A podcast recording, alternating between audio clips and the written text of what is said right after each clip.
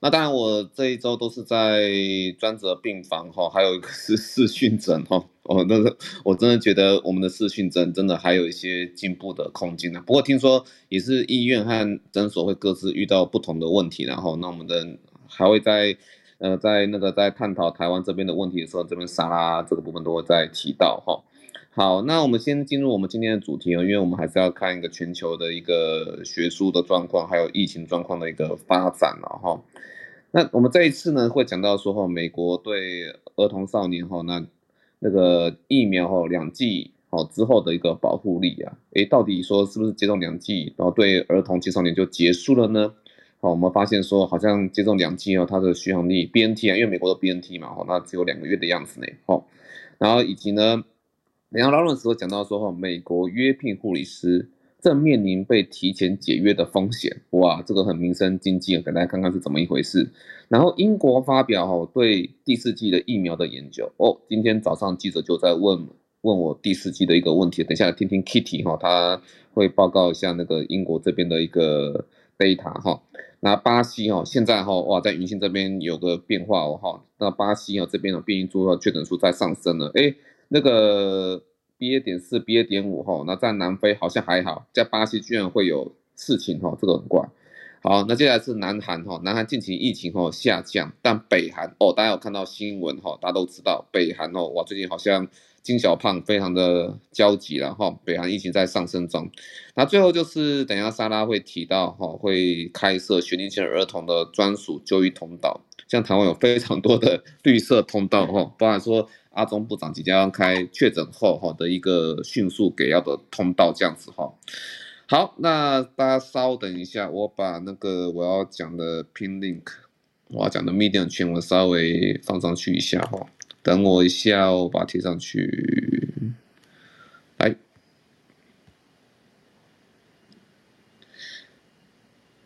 哎，Lawrence，你这边看得到吗？Medium 的文章。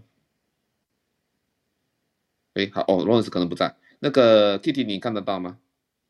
确认一下哈，免得说大家在我在讲的时候大家看看不到。有看到，有看到。OK，好，感恩感恩感恩。OK，OK，OK，、okay, okay, okay, 好，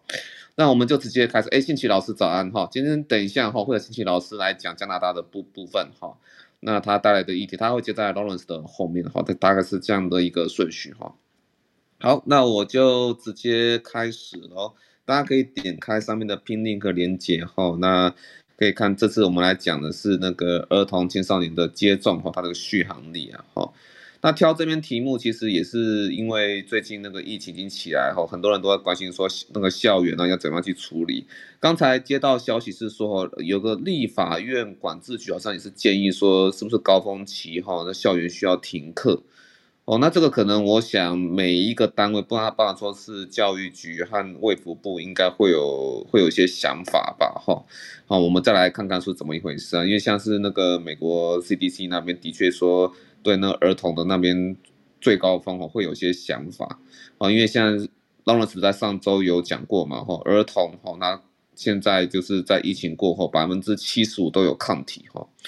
好，那这个就我想，这个就是高峰期的一个状况哈。那我们来看看这次哈，美国这边的儿童青少年两剂以上的一个效果吧。好，那先说啊，似乎哈时效性比成人还有点短，因为哈就我们上次很久前讲过，说成人三剂嘛，哈，那续航力大概就是差不多呃三四五个月这样的，两剂差不多是三个月哦，或到四个月。那那个第三剂的话哈，差不多是四个月到五个月这样子啊，哈。那但是儿童哦，看来说是两剂，因为这两剂是 BNT 啊，可能我们之后还有其他的疫苗来做比较，会有不同的结果。我们我也很期待莫德纳的一个结果了哈。那现在看起来好像是两个月这样子哈。对不起哦，有个记者打给我，我跟他说，请他稍等。OK，好，那两点哈，跟大家稍微讲一下哈。儿童和青少年的接种策略，看来都是要，因为它是续航力比较短，都是两个月，所以要抓在高峰期的前夕，未来也可能是季节性的接种。那而且呢，不接种还不行哈，因为有有有些人说，那如果说防重症，儿童重重症率也也很低啊，那到底要不要打？那续航力又又这么短，可是好像还是不行嘞哈，因为 Omicron 真的让儿童青少年的住院率哈相对有点变高。好，这是等一下他要讲的第二篇的 paper 哈。那我们可以这两篇 paper 可以拿来去做个比较。这个情境音乐可能还包含未来的变异株哈，因为变异株可能会季节性的变异哈。好，或者说青少年的那个第三季哈。好，那我们这次取材是加码哈，他们同时在今年呢五月十三号，其实才不久而已哈，两篇哈都刊登出来哈，一大一小哈。一个是美国全美国的 BNT 对青少年儿童哈有无施打两剂的一个保护力对照追踪哈，去看他们那个续航力哈。那另一篇呢是纽约州哈青少年儿童哈有无接种。有无完整接种之后呢，他的感染和住院的风险啊，哈。好，那先说大这边都是全全美国这样子看哈，他他这边讲都是确诊，我先不要管说到底有没有住院了哈。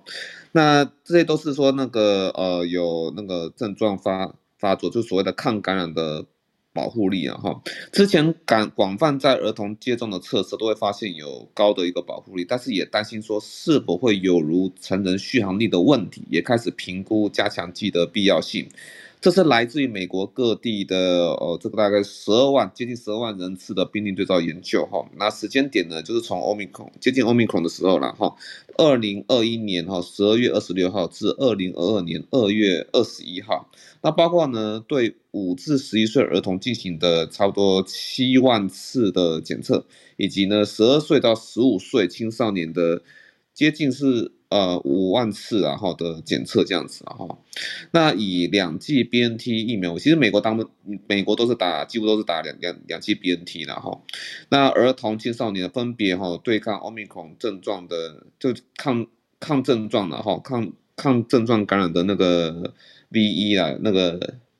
有效性啊哈，随时间变化，也就是续航力为何？那呈现的算法也很简单哈，就是说与有症状感染相关的优势比 OR 用于估计它的那个疫苗的有效性哈，就是一减掉 rs ratio 啊，然后乘以 one hundred percent 哈。那估计哈五到十一岁呃儿童疫苗后对症状感染的有效性哈。那第二季后啊二到四周，那当然就是保护力就是六十点一 percent。然后呢到第二个月哈。啊，到嗯，我看一下哈，到到第二个月期间哈，为二点八九 percent 哈。那那个在十二岁到十五岁的青少年里面呢，第二季之后哈，那二到四周哈，那它的保护力也相差不远，然后是五十九点五 percent。那第二个月期间哈，那大概是这个一六点六 percent 这样子哈。那至于儿童与青少年哈，彼此比。比较哈有没有说显著的差异呢？在第二季后哈，大概就是那个零到一个月内啊哈，儿童和青少年哈估计哈他们的那个疫苗哈，他们没有个保护力没有显著差，刚刚讲嘛，六十趴和五十九趴，好没有显著差异。但是在第二个月开始啊哈，儿童估计他的那个疫苗的有效性哈显著高于青年哈好，那他们的那个我们看他的 P 值哈。P 值的话，就是第就是一开始刚打完哈，那就是 P 值零点九九，根本就没有什么显著性差异嘛。那在第一个月期间呢，哈，那大概是零点四，诶，稍微哦变得比较那个呃 P 值开始有在减少的趋势哈。那到第二个月期间呢，哈，P 值变成零点零一，哦，有显著差异了哈。好，那其实就是说，诶，我们来回头回头来看呢。儿童哈五到十一岁哈，第二月期间是二八点九，可是青少年看来掉的比较快，第二个月期间变成一六点六哈，好，第零到二个月哈，总值加加加起来 P 值是零点零六这样子哈，而青少年哈由于比较早，因为它时间顺序是这样嘛，它是先那个呃通过青少年再通过儿童嘛，一一定是这样嘛，好，所以青少年由于比较早施打。所以还有后续发现，然后在第二季后第三个月开始呢，不再与零显著不同。这句话什么意思？大家可以看我 m e d i a 里面的图，它就一路下降，然后下降到所谓的零了哈，接近那个就是已经跑到零下下面去了哈，在 Y 轴的部分了哈。那所以呢，风险比哈，那大概是零点九零，我看我看一下，估计的 VE 是九点六 percent，好，好。那就第三个月开始，风险比零点零点九哈，然后估计的那个疫苗的有效性是九点六 percent，也就是说抗感染的续航力可能第三个月哈就没有了，好。那青少年哈，在第三季加强免疫之后哈，他他他这个没有在图片呈现出来，他就是说额外说哈，那青少年最近是刚开始打第三第第三季加加强针嘛哈，那第二至六点五周哈，那估计有效性提升为七十一点一 percent 哦，又把它拉回来了，好，所以结论就是说青少年可能也需要那个。加强也确实是需要了哈，在儿童和青少年中，二剂抗有症状的感染哈，会那个时效性会迅速下降。那在青少年里面呢，加强剂量哈，估计会有效性会增加哈。那这个这些应该都是给我们一个讯息，就是说哈，这其实疫苗可能还是会随着时间哈，会保护力会消退。那似乎在儿童青少年哦，速度会稍微快一些哈，尤其在青少年可能比较明显哈，在美国这边是这样，当然这这个也要看说青少年他们那边的那个剂量啊，是不是也是有关系的哈。好，这个是前面是全美国哈对一个呃有症状感染的一个疫苗的保护力的续航力哈，那另外这一篇哈是做是看比较着重是住院率哈。好，这是因为在收案其中是来住院的小朋友哈，还有青少年，这来自于纽约州了哈。那这个纽约州的研究时间还有范文，它是这样哈，它是二零二二年哈一月三十，它截至二零二二年一月三十一号，总共呢大概是三十六万名哈五到十一岁儿童接种两剂疫苗，好，然后呢和将近我我稍微看一下，将近一百万名。一百万名哈未接种疫苗的人，他我我这边要我这边要讲清楚哦，这边哈他的那个比较，包含说上一篇都是指那个嗯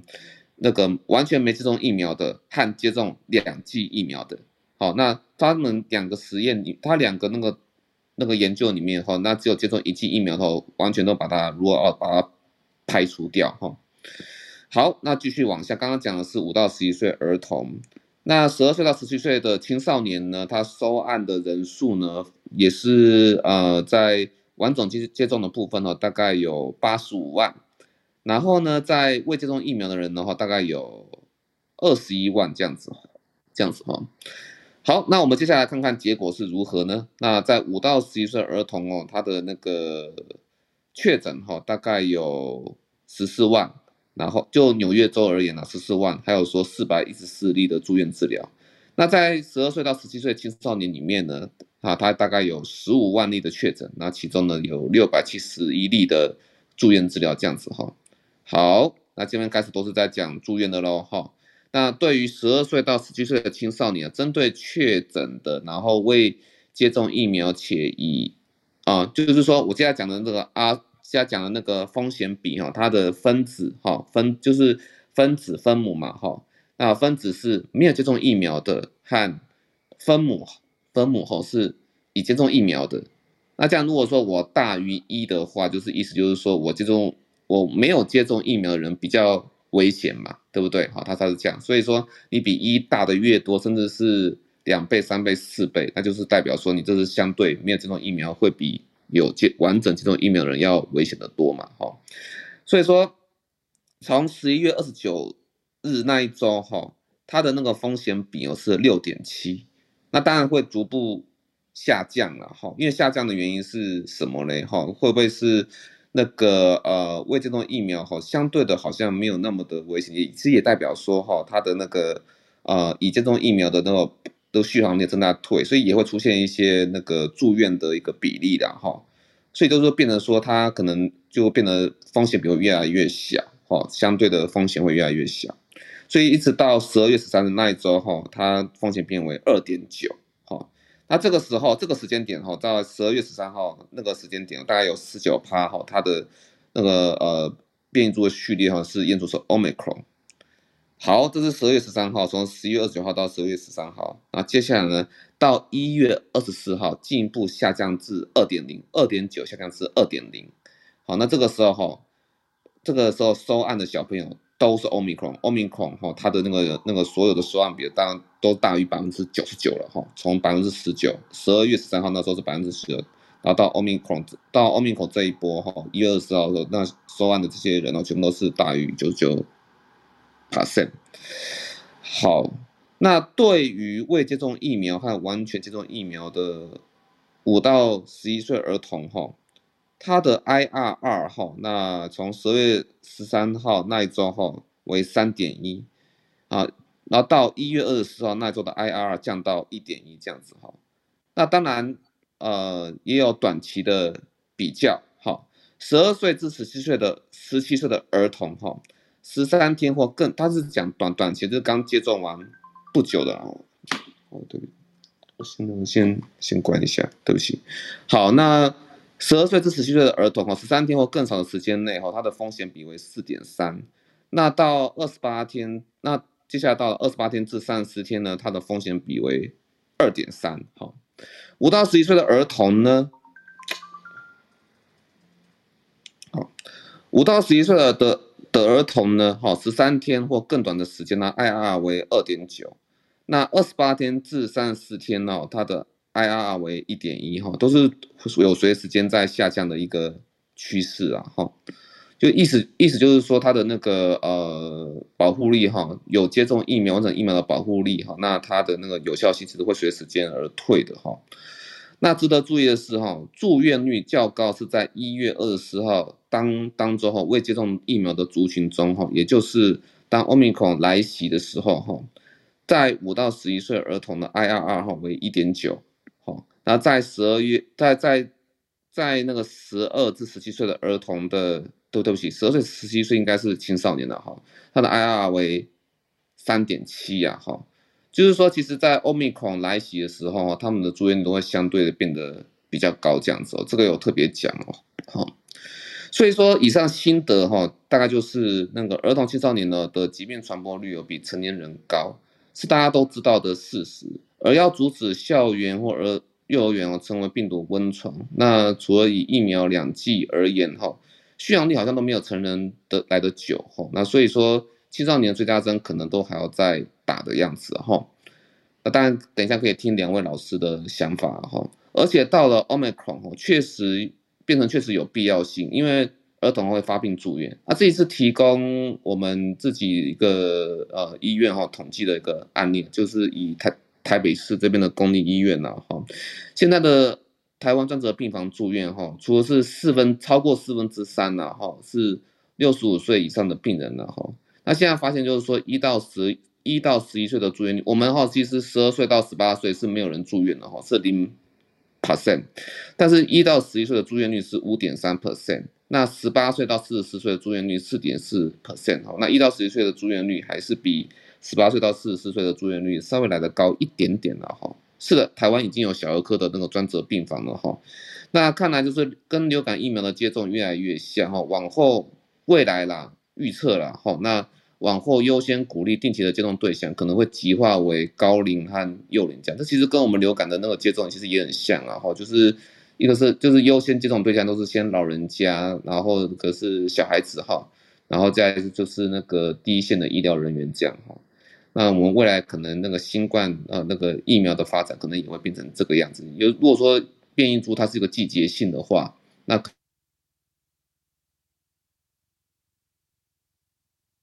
未来的疫情的一个发一个发展哈。好，以上我这边先讲到这边，那不知道说那个老师们有没有相关的意见这样子，谢谢。我正在比那个，呃，用跟英国的资料相比，这样的速度有没有差很多？其实没，啊，都一样烂了。英国那个打两剂 BNT 之后，对 Omicron 有症状的保护力哦，它是在十到十四周就降到四十 percent 以下，十到十四周哦，就是两到三个月嘛，哦，那现在这一篇啊，是两个月。哦，就快一个月吧，一个月有差你，反正都很烂嘛。那所以是意料中的事啊。针对奥密克戎的时候，本来就是大概一定要打到第三剂才能勉强再起来嘛。哈，那那个你刚提的第一篇，其实他好像有做到第三季 booster，对吗？你可是你好像没有讲到，对，就是打了第三季，它可以提升到好像是七十，是不是？也就跟大人的资料很像嘛。可是这个好像又没有 follow 很久，对不对？第三季以后的的可以撑多久的这件事，这一篇好像没有追踪很久。那我们当然可以参考大人的，然后因为英国其实还是很勤哦，它大概每一周还两周都会一直出哦，那还是令人失望啦，可以跟大家讲嘛吼，那个现在趋势比较清楚了，呃，最新这个是英国第十九周的报告吼，打第三剂，我们就用 BNT BNT BNT 三剂 BNT 的话吼，那个第三剂可以让保护力回到六十 percent 以下，可是它也也会下降哦，它在十五到十九周就掉到四十 percent 以下了哦，十五到十九周，所以我们才说要趁抗体新鲜来作战哦，十五到十九周是四个月了哈，那在二十周以上更是掉到二十 percent 以下哦，非常令人失望这样子哦，可是不不要担心，这是针对有症状感染的保护力，可是对于住院重症死亡其实。还是不错哦，还是可以有一定的程度，这个我们之前就观察的现象是一样了哈。那所以啊，我就觉得其实刚冠宇的结论是说，所以小孩那个打疫苗的时机要在流行期之前哦。可是我我反而觉得就是 重点应该是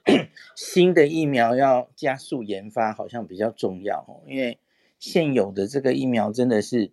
呃，效果不是很好，又不持久，有一点有点烦。哎，只是防住院方面，也许它也是可以。我我不知道可以维持多久哦。哎，这篇的第第二篇纽约的那篇，它防住院的效力是维持多久啊？我我我看一下。我稍微 我会稍微看看一下。奇怪的方式，它不是用。efficacy 对不对？好，它它用一个你刚刚说的那个 ratio，对，所以这样怎么看？嗯嗯嗯，它它可以撑很久吗？他是用每一段时间，嗯、就是你看它下面是 time since vaccination 然后然后那个接种之后，之后，然后把相对那些时。人当分子，然后有接种的人当分母。好，那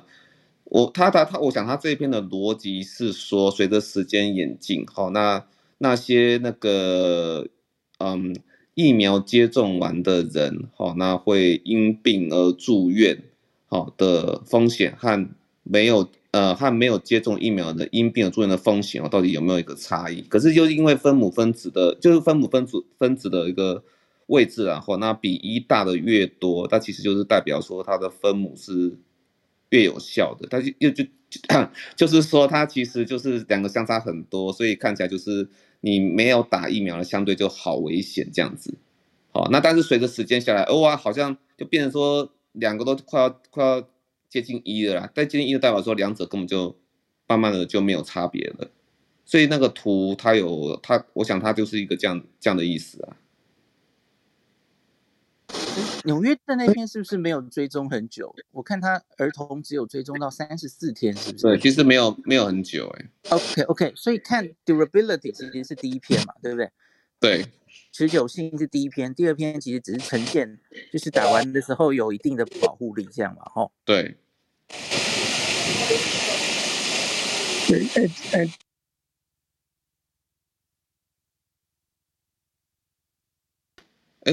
涂医师，OK，糟糟糕。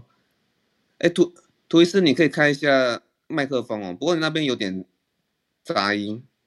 啊，对对，麦克风，我现在开了。开，OK，听到了。有有有有有听到。这这这两篇很有意思哈。啊，但是我不是会长，会长了解哈，说他这个他这统计的数量是很大了，所以有一定的这个呃正确性，但是我。不知道说他打疫苗，有按照这个时间哦，那没有打疫苗的人，他是又从什么时候开始算呢？那他怎么能够算到他就没有打疫苗几个礼拜怎么这样子？所以这个的的统计大概还是用用开始打疫苗以后多久有产生诶的感染的人里面，那去问说你有没有打疫苗？你有没有打疫苗？是可能是这样子吧，不然的话。他怎么知道说他没有打疫苗多久？没有打疫苗就是没有打疫苗啊？他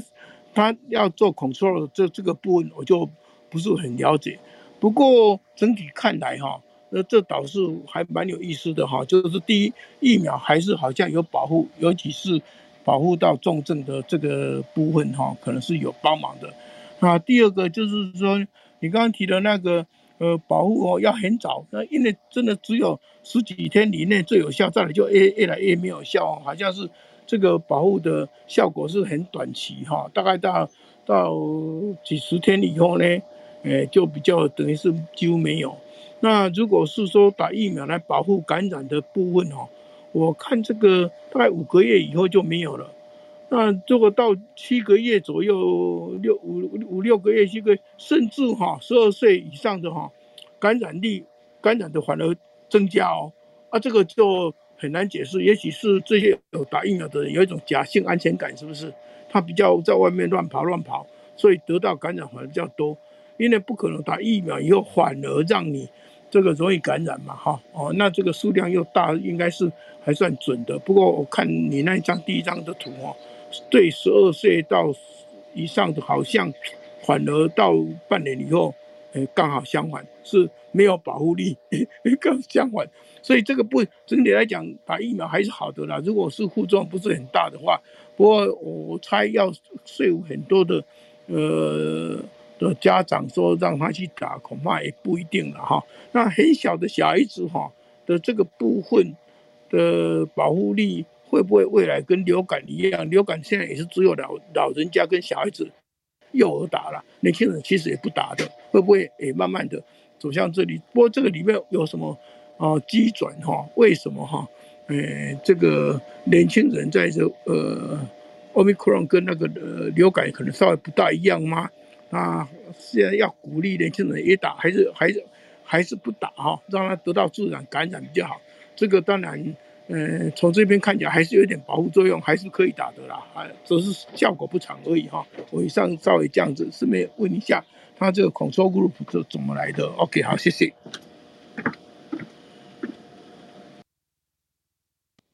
谢谢涂医师哦。不过现在哎，我修正，我我重新看了一下，有啦，它有。追踪一定时间，对不对？在那个纽约的这一篇，然后比较特别的是，它其实最早追踪的前面还是 Delta 的时候，可是后来就 Omicron 越来越多嘛，所以他看到的这个啊，保护住院的效力减低是双重因素嘛，一个是因为 Omicron 出现了，一个是呃疫苗的时间随着时间过去就掉，哦、对吧？嗯比较早期的话是保护呃 Delta 多一点。那晚期的话是保护 Omicron，，但 Omicron 的保护力又更差，所以对相对下就又又更下来的意思了哈。这主要表示病毒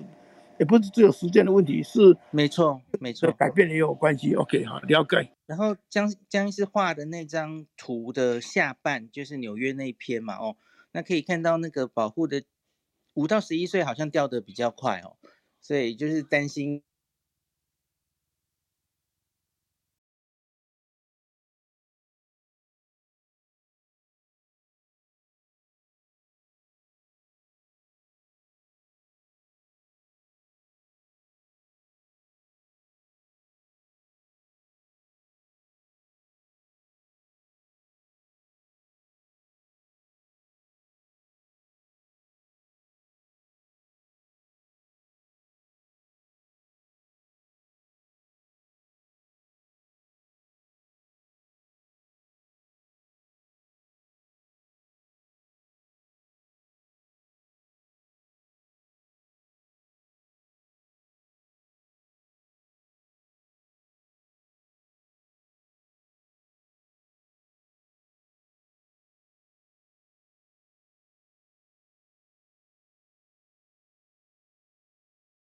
月最后一个星期上升了八 percent，那我我再讲一次，我们这个数据就只有到嗯收到五月七号，所以我们整个加拿大的数据通常就是延迟一个星期的。那 ICU 哦，就是它的人数呃，根据数加拿大这三个省的数据报告，它也成长了接近百分之八。所以就是说，以确诊的数来看，我嗯，因为住院跟死亡其实是有 lag 的。那从确诊数来看，我们是看起来是在下降的，嗯，可是 ICU 人数跟死亡人数都还在增加中。那刚刚我讲的那个加拿大的三个省里面没有卑诗省。那因为我住在卑诗省，所以我可以跟大家报告一下，我们卑诗省，呃，我们有一个月了，呃，一个多月，我们的卫生长官是休息休工了，他都不出来做记者会了。那基本上就是每一个星期会有两个星期前发生的一些状况的报告会出现。那在这个星过去这个星期四，卫生长官突然觉得决定要出来开记者会。那他在记者会就讲了两件很重要的事，一个是呃很多的中医师，就是说他们看了所有的医卫注册的医卫人员，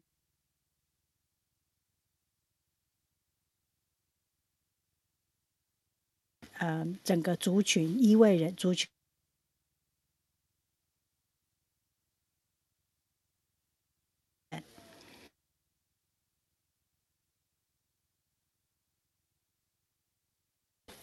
疫苗注射算是很高的，所以那个时候在记者会的时候就提出了一个问题，问问大众或是问一些知道就是在中医嗯科的人们为什么会有这样子的状况？那也许这个问题等一会嗯台上的医师们可以帮我们做一下解释。那第二个他要讲的就是说第四季的东西，嗯他。给我们看了一下死亡的一些嗯报告，然后他把他的数据也是大概也报告给我们听。他在当时报告的是说，我们过去一个星期有五十个人死亡，可是两天以后我们看到的记录是六十八人死亡。那我我我我建议大家去看一下我的嗯 IG 的图。第一张图跟第二张图就有很清楚的显示，我们这些数据是在每一个礼拜的报告出来的数据，把它我们英文叫做 scrape，我不知道嗯中文怎么讲，就是从报告里面把它 copy 然后 paste 下来，然后制造出一个一个数据。的资料库，然后呈现了你们现在看得到的那两张图。你可以看到，就是死亡人数，它是它的资讯会延迟到两个礼拜这么长。就是说，你在这个礼拜看到的数据，会并不是真的是上嗯这个礼拜的死亡数，而是你要等到两个礼拜以后，你才能够看到完整的数字。那哎，住院的状况也是这样子，住院就是会延迟有一个礼拜，台湾叫做校正回归啊。那我们这里就是呃，两年多下来，这个数据都还是一直会有迟缓的。那在礼拜四的记者会前，当地的记者就打电话来问我说：“哎，信奇教授，我们发现这个。”两个礼拜前的死亡人数跟现在两个礼拜后的死亡人数，在同样一个礼拜的数字是不吻合的。那我我是觉得，就是说，记者要这么久了以后才发现到，我们从一开始就发现到的事情，也是不知道是可喜可贺呢，还是可悲。那基本上就是，如果说呢，我们的数据都一直没有办法及时的。呈现跟大众去报告的话，那我们做数据的人就会一直想要知道的，就是卫生长官知不知道他们数据一直是有延迟的？那我们是比较希望是他们应该知道，但是就是说他们所做的当下的决定，去去决决定到他们的医疗。是不是已经达到饱和与否的这个决定，有没有考虑到他们的数据其实是有于延缓的？那第二个比较严重的问题，可能就是，嗯，我们因为 PCR 的测试非常的量能非常的少，那目前在第六波看起来好像是在往下走，可是我们的确诊率是二十二 percent，那。如果说以我们过去就是上上个礼拜的死亡记录来看的话，嗯、这个记录是呈现说是六十八个人，那跟呃以我们的人口比例来看，其实是相当于全国台湾全国啊、每一天死亡啊、就是总共死亡每一天平均死亡大概四十八个人这样子的的的确诊死亡者的嗯、状况。那施打疫苗有。我的 IG 有一一张图是在讲死亡者，呃，因为得到新冠死亡或是住院的这些人，他们的疫苗的记录。那刚才我有听到涂医师有在问这个，嗯，如果是在加拿大的话，因为我们是有全国健保的，你进到医院，他可以看到你最后一剂或是你打了几剂的每一次。施打的日期，那如果我是研究者的话，是可以从这些数据里面去估计到，就是说他是多久前的第三剂，或是多久前的第二剂等等的这样子的资讯。那呃，你看得到我的这一张图里面就出现了，嗯、不管哪一个族群住院或是 ICU 或是死亡。它的最长的那个红色的 bar 就是没有打疫苗的人，嗯，所以打疫苗真的还是蛮重要的。但是就是说，第三季打完三季的人还是有住院，还是有死亡的这件事情，这是我们这些研究人员跟科学家们都一直希望跟啊卫生政府长官沟通的。就是因为他在礼拜四的时候，他就跟我们大家讲，他们的决定是，也许并不是每个人都需要去打第四剂，然后他对长者的第四剂的施打还是在考量当中。那我们是希望，就是说，如果时间超久了，就像刚刚孔医师讲的，它的有效期限其实是不是很长的。那对我而言，我是一位算是在医医卫工作的人，可是我上一次的第三剂已经快要到六个月了，那我的第四剂还不知道，就是第三剂已经打完快六个月了，在两个礼拜就六个月了。那虽然我们的已经看起来是有在往下的趋向，但是嗯。还是流行率还是蛮高的，那所以我们在沟通的当下，从民间来沟跟长官沟通，他能够先考量这个第四季的政策，因为去这个星期我们的另外一个新闻就是有大量的大量的啊、疫苗是被扔掉的，那这其实也是非常可可惜的。那最后啊、我讲了。蛮久了，不好意思。最后，我就想要再重复一下，在星这个星期的，应该是星期一吧。我的星期一，我澄写了一篇文章来澄清我们卑诗省的快筛剂。那你可以看到，嗯，在倒数第二张图，IG 里面倒数第二张图，我们的第五波是在一月的一月初的时候达到最高峰。那一月初达到最高峰的时候，我们那个时候还是在拜托卫生长官给我们快筛剂。那个时候，联邦政府就已经把快筛剂分配给很多啊，分配给每一个省了。可是我们那个时候的卫生长官，他的嗯，就是我们的卫生长官在那个时候，他还是很坚持的，嗯，对快筛剂是迟疑的。持有保留态度。那你可以看到我的最后一张图，它一直到二月二十四号的时候，那个时候我们的流行第五波的流行已经慢慢的在趋缓了。嗯，他在二月二十几号的时候就说：“好，七十岁的以上的卑诗省居民，你们可以到，可以来领取快筛剂。”然后从二月二十几一直到三月的时候，他的年纪层就是慢慢的从七十降到六十，然后降到五十岁，然后之后就没有年龄限制了。没有年龄限制的时候，已经是三月的时候。那三月的时候，已经第五波已经几乎快要走完的时候，我们是可以去药房附近的药房去拿着健保卡去领取，一次只能领一盒，一盒里面有五剂，然后是免费的，没有错。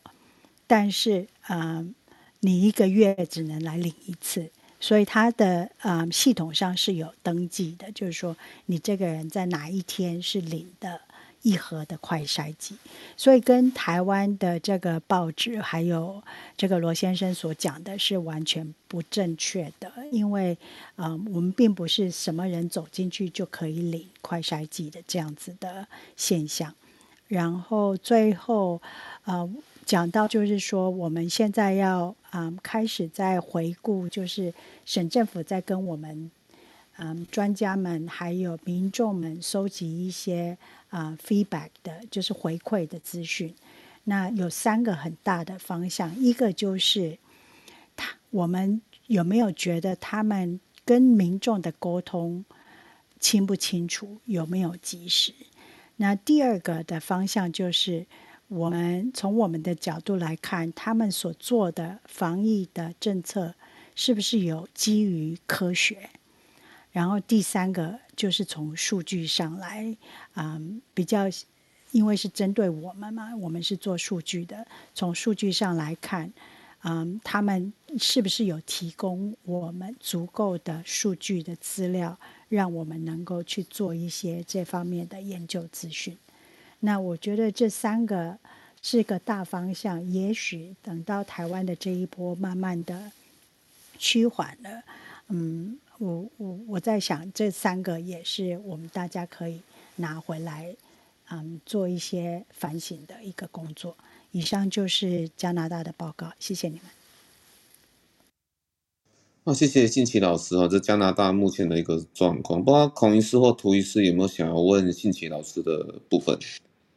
我我是稍微 echo 一下 信奇老师哈，因为他尤其从行为科学来看，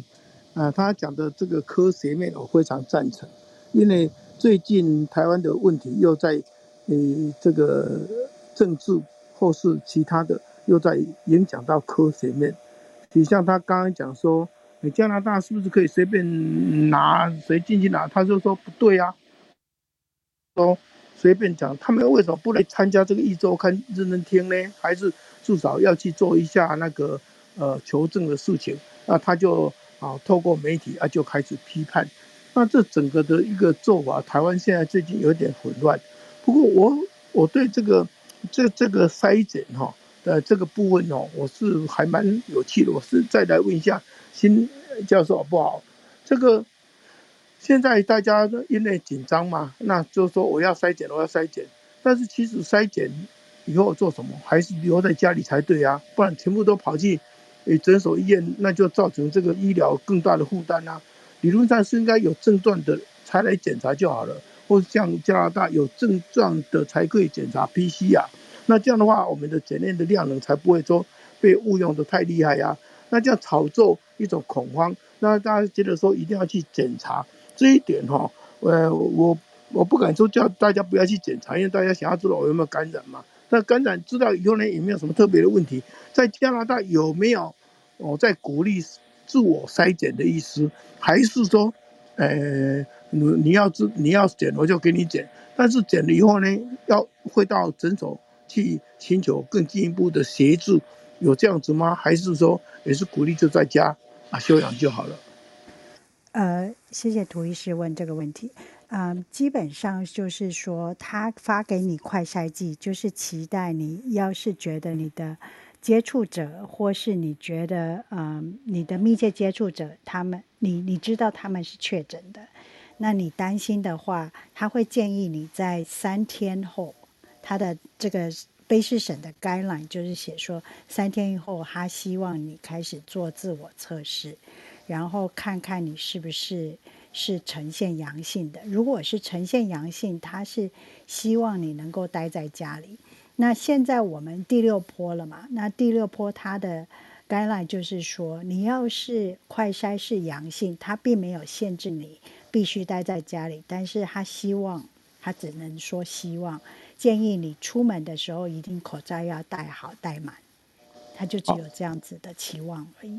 所以还是在希望说尽量不要传给别人了哈。对。那而不是说知道以后呢，啊，你就是要去寻求医疗的协助。那而是希望说不要传染给人家。我认为说，如果你快筛的目的，如果是要去寻求医疗协助，这个大导数我觉得不必要，因为会增加医疗的负担。应该是有症状的话才去检查就好了。但是如果你有检查自己快筛阳性，最大的目的其实就是不要去接触老人家或是有一些呃身体有问题的人，因为他们的死亡率是比较高的。那其他的人呢？快筛阳性，有时候反而要恭喜，表示说，哎，这个是和和平常讲的上天掉下来的礼物一样，让你得到自然感染，等于是一种 natural booster，所以这个并没有什么特别不好。所以我认为说，这个快筛哦，大家过度恐慌到抢来抢去，那当然现在已经不抢了了哈，那变成一种政治炒作，我是觉得大可不必。应该是说，如果你有感染，你就尽量不要去接触到老人家啊，八十岁以上、七十岁以上。不过，如果从这个角度来讲，应该相反，直接去请鼓励这些老人家要赶快打疫苗。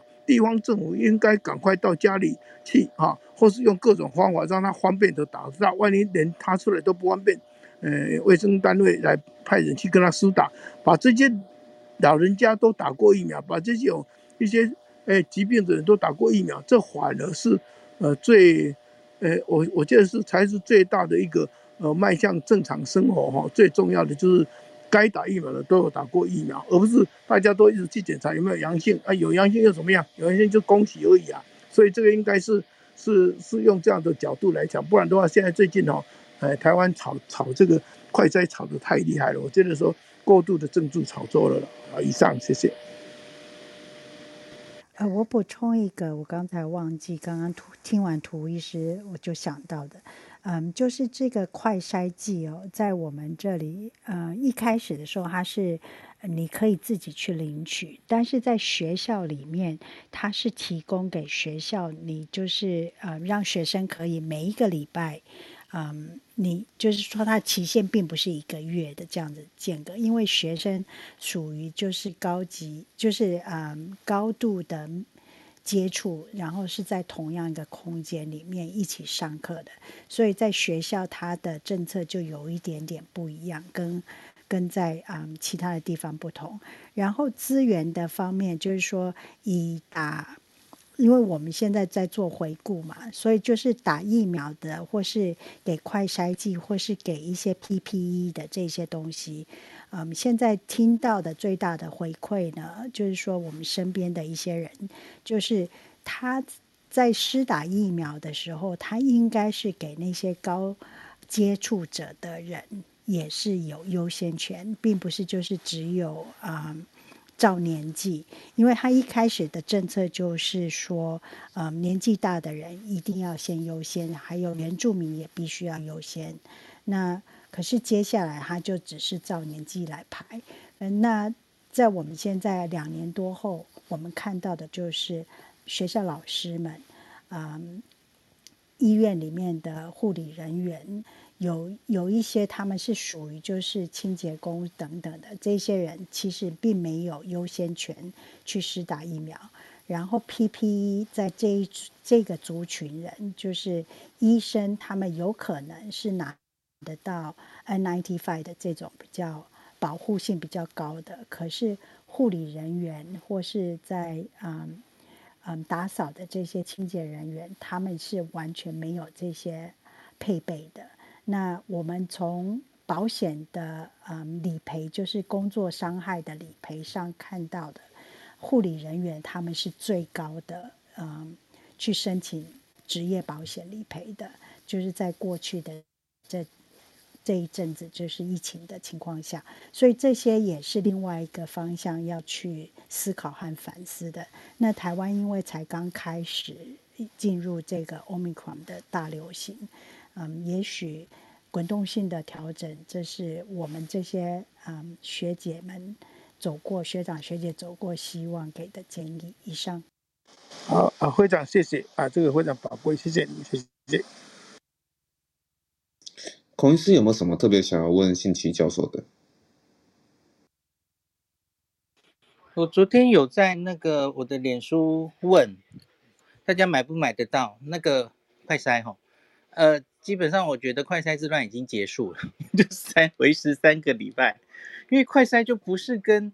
疫苗一样难买的东西嘛哦，这小事小事，因为国外都在往下走，疫情。普遍往下走，他们对快筛需求没有那么大啊，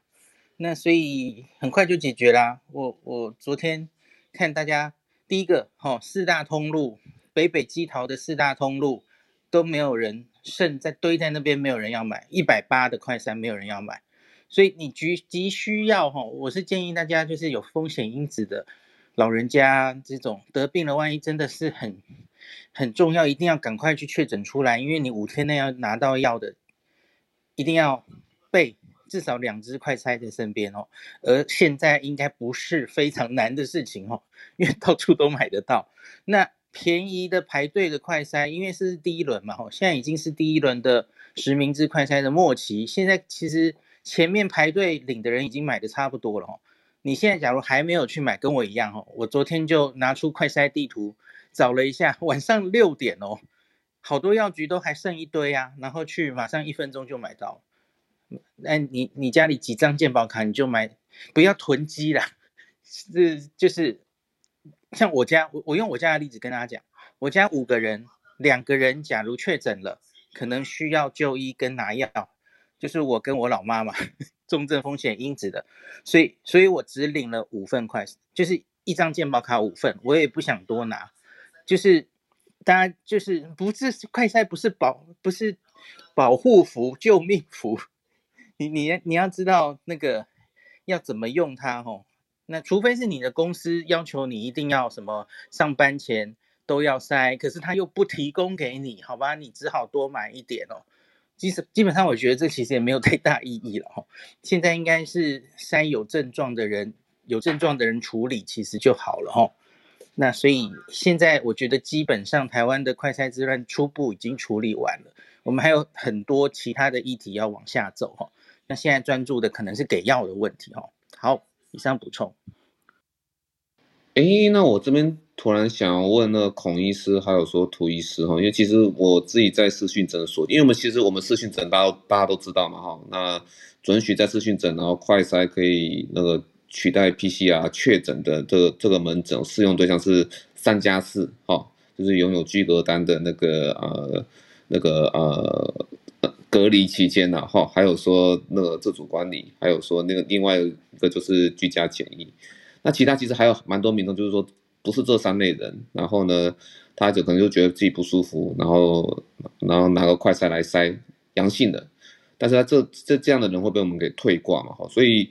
那大家们就只好去排队。现在问题最大的还是说，这些人要经由 PCR 排队的话，是完全排不进去啊。那刚才老师所所说的，其实也是蛮多这样的案例，就是家里已经有长者很虚弱了，哈，可是家人帮他快筛是啊阳性，啊阳性，可是这种人当然是没有办法跟人家去排 PCR 的长龙了，哈。所以，因为我不知道孔医师或涂医师或者怎么建议说，真的有这么虚弱，而且啊他阳性的。可是好像连不上可以通报 PCR 确诊的一个单位，没办法做 PCR 哈，这人不会出现在排队的队队伍里面哈。那请问说那个那个两位老师会建议怎么处理？这样子哦，我我看孔医师刚刚有稍微讲到哈，这个理论上有症状的人，因为你要知道你是哪一种感染嘛，而且现在又要用药，所以一定要用 PCR 检验。我是觉得说这样子的想法才是 OK 的。那如果是说，呃，自己快筛完，赶快要去证明说是不是快筛有假阴性、假阳性啊，假阳性什么，然后什么快筛就要当成是是还是不是？那这些的吵这些其实是不大有意义，是因为我们有很多的保险业者，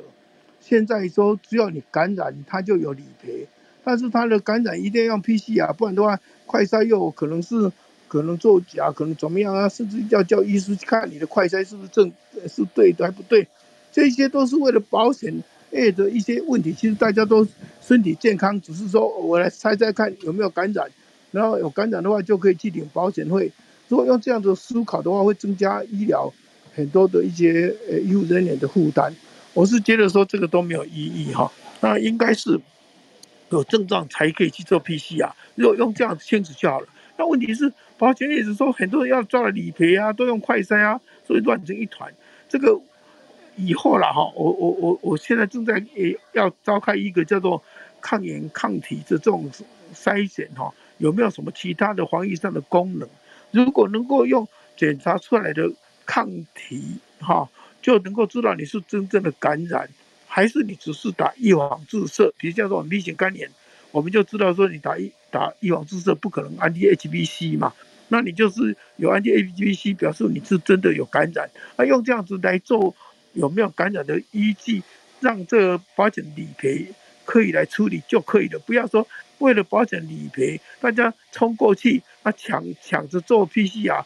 让我们医疗的量能哈都受到很大的一个冲击。我是觉得说大概这样，我大概是简单讲一下，我不认为说那个大家啊啊跑着去做 PCR 是对的。呃，如果你去做快筛，想要知道一下可不可以上班，这个还可以了解。不然的话啊，现在的快筛诶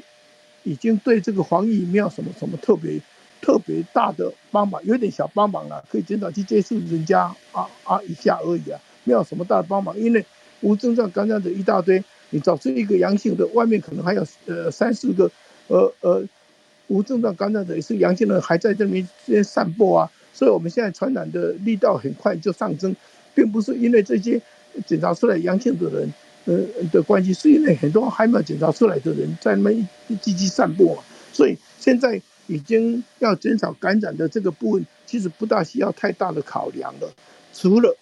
那一些老人家有病的人，一定要让他减少感染以外呢，其他的，呃，现在让让他不要产生重症以外呢，其他的用这个想要来预防这个呃感染的扩大啊，是不大必要的。有一些人甚至还还在讲说，如果你这样子弄，会使得这个自然感染的这个力道太慢，会把这个流行期限往后延。会比较慢，达到可以正常生活的时候，呃，这这个也有这种讲法，意思就是说要赶快大家都来感染，反正没有什么特别的的的的的大症状嘛，啊，有这样症状的人要赶快好好打他疫苗，不要死亡，这样就可以了哈。以上补充一下，谢谢。嗯，谢谢。我觉得可以处理的方式是，就如同最近有蛮多开小朋友的绿色通道的那种哦。我觉得就是重症风险的，假如假如你要觉得很复杂，你就抓六十五岁以上吧。哦，重症风险其实很多嘛，可是年龄最年龄是最大的因素哦，所以你就直接六十五岁以上的老人家快筛阳了哦，你去急诊，你不用跟人家排队，你有一个绿色通道，好像我我听到哪里已经准备做了哦，他就可以很快的做到 PCR，然后决定他要不要给药。那我觉得这些人甚至是你快筛阴，可是他有症状，你都应该直接让他做 PCR，因为快筛是牵涉于取样的啊、技巧，好、哦，然后病毒量不够高的时候还抓不到，这这群人有症状，家里根本就也有人确诊的话，根本不用等了哈、哦。我觉得就是可以快速通道是一件事。第二个就是其实我们已经有在做了嘛，就是上礼拜已经说啊安养院。其实这这批我们安养院全台湾也有好多感染哦，昨天有传出数字来哦，那个安养院只要快筛阳直接给药了，呃，已经开始做了，所以我觉得老人家扩及到全部的老人家，我觉得有何不可？当然可以哦。国外在呃某一些时候之后，其实他也是快筛阳就给药嘛哦，因为你在盛行率高的地方，快呃又加上有症状哦，其实几个县市昨天也有秀出数字吧。新北昨天应该秀出的数字是九十九点几，忘记了那个 快筛阳后面 PCR 阳的几率就是 PPV 嘛，吼 positive predictive value 已经非常高了，没什么胃阴，对不起，没有什么胃阳性的问题的时候，我觉得是直接可以给药。那我知道罗副有偷偷跟我讲，有往这个方向演你，可是可能还有一些，呃，反正大家拭目以待，应该马上会针对这个推出的哈。那刚刚刚刚老师说的完全对，我觉得轻症的人不应该全部冲去做 PCR，为了保险，这个一定也要改善哈，那是另外一件事哈。对，你刚刚讲的这个，我非常非常赞成哈，因为这个在盛行率比较高的，又又是危险性比较高的人哈，只要快在阳性，你就去呃赶快给他开始用药，不过是通报系统而已，真正在做 PCR 也没有那么久了，所以其实他们就有资格去做 PCR，但是不需要等到 PCR 阳性才来用药，这是可以赞成的，因为这个呃 positivity value 是很高，对，不过更重要的是这些人总会去得到那么多。呃，重症的的的机会呢？这些人哈、应该都要赶快认真的打那个疫苗才对啊。这个呃，连那个也出现这种养老院都不认真打疫苗，这是不对。这个应该中央要要求地方政府认真的去把这些所有的安养院的都要达到一百 percent 才对啊。哦，好以上谢谢。呃，谢谢涂医生、孔医生。其实刚才那个两位老师都讲出一个趋势哈，因为我们年轻的基层医师就在喊哦，应该就是说要重症高风险因子者哈，快筛阳的话，应该要建立绿色通道，好，那给那个呃 PCR 的筛检然后那是抢先给后面去给药，因为其实来排队的话都是那种还能够跟我们排长龙，然后排了半天，还有那种体力在排在排队里面哈，那种。家里躺床的哈，那如果快筛阳的话，他根本就不会出现在这个队伍里面哈，所以这个其实有很大的问题。好，然后第二个就是刚刚孔医师也有讲到，其实像专责病房真的是这样哦哈。我在 哦有一次那个孔孔医师去参与那个眼球中央的辩论的时候哈，那我那一天也是在有话好说上面哈，那那时候我就分享哈那个呃台北市哈它一个专责病房床位的一个状况，专责病房哈它一直不断的往上疯狂开。但是呢，我们的空床哈，剩下的空床数却一直不断的往下走哈，这个这其实有点可怕，我们的 buffer 是越来越少的哈。为什么呢？因为专责病房一来就是来一整个卡车的安养院，一个一个安养院被集体感染的话，就是排在医院外面哦，你一直不断的要送进来哈，这是一个很蛮还蛮可怕的一个景象哈。不过我觉得没有关系，这是个高峰期的灾难，然后那希望就是在高峰期之后啊，在两个礼拜的那个重症的一个一个延后的发发生后，那我们可能才能够安安然度过。所以专责病房的同仁哦，大概都是要辛苦一个月了哈，大概是这样。好，那我想就先不浪费大家时间，我要不要先到劳伦斯这个地方来？嗯，嗨，OK，没问题。OK，那请各位稍等我几秒钟。OK，好，大家好，这里是 Lawrence。那本周来跟大家大概讲的几个 topic，OK，就三个大点，我来简单的 run 一遍。就第一个部分是讲一下美国大致疫情上升的状况，然后跟大家说一下，这次在讲的应该是啊，对，这个东西每次念都会卡词，BA 点 two 点 twelve 点 one，对，就是这个有点像是美国现在新的。主要主流流行株的一些相关资讯，你 BA one 的康复者面对到所谓 BA 四跟 BA 五，为什么可可能效果不佳？其实它面对 BA two 就有一个程度的效果不佳，但是然后现在主流株哎又如何？那我们现在如果看相关资料，我们得到什么答案？会简单把这个东西带过。第二部分简单带过的则是，哎，现在说一个约约聘护理人员，哎好，那有一个名词叫做旅行旅行哎。旅行护士吧，我记得台湾应该是这么翻，叫 traveling nurse。他们面对的是什么样的窘境，以及我们前后看到的问题，护理人员的问题，在那个美国今年年中如何，现在如何？那最后面一定在讲的是，哎，企业转型的问题，就是上周我 promise 大家一定会讲的东西了。好，那我们就一步步开始啦。先讲本周美国的整体状况，叫做呃确诊人数上升大约三成，到了八万四千七百七十八个。那住院大概上升十七点五 percent，大约是二六二九人。死亡平均是二七三，哎，所以其实还仍在下降。所以这周死亡平均还下降大概百分之十五点四。所以很多其实包括 CNN 在内，他们的报道都在跟大家讲说，哦，那个其实这一波的那个 BA two two dot twelve dot one，对，这一波其实好像看起来。暂时没有那么致命，但是对，虽然它是个延迟指标，但是我们在看到这个数字连续窜升好几个礼拜以后，确实死亡人数还是在一直持续往下掉。嗯、好，我们其实也很难去现在下结论，但是确实有看到死亡下降这个趋势。就跟大家说，就算作为延迟指标，我们就算延了两周、三周，它还是一个反向趋势。对，这是美国的整体观察。嗯各州呢？啊，有六个州下降，是三个州不变，四十二个还在上升。所以其实老实说，大家又说，哦，我们看到美国根本就像是 the next wave is already here。对，就说下一个 wave 是不是已经全部都来这边了呢？好，这是一个大家的疑问。很多人也都觉得好像是，所以嗯，大家就各自自行判断吧。那我这边附上的下一个则是。来来来，如果真的问我，刚刚一直狂在那边讲说，好，BA 二点十二点一这个东西，也就是美国现在主流流行株，也是 Omicron 它分下的一个分支，大家对它了解多少呢？嗯，这一篇的 NBC News 对大家如果要点的话，可以看一下，就有对这一株病毒株做做一些相当相当的描述。因为同一时间这是美国流行的，而南非流行 BA 四跟 BA 五嘛，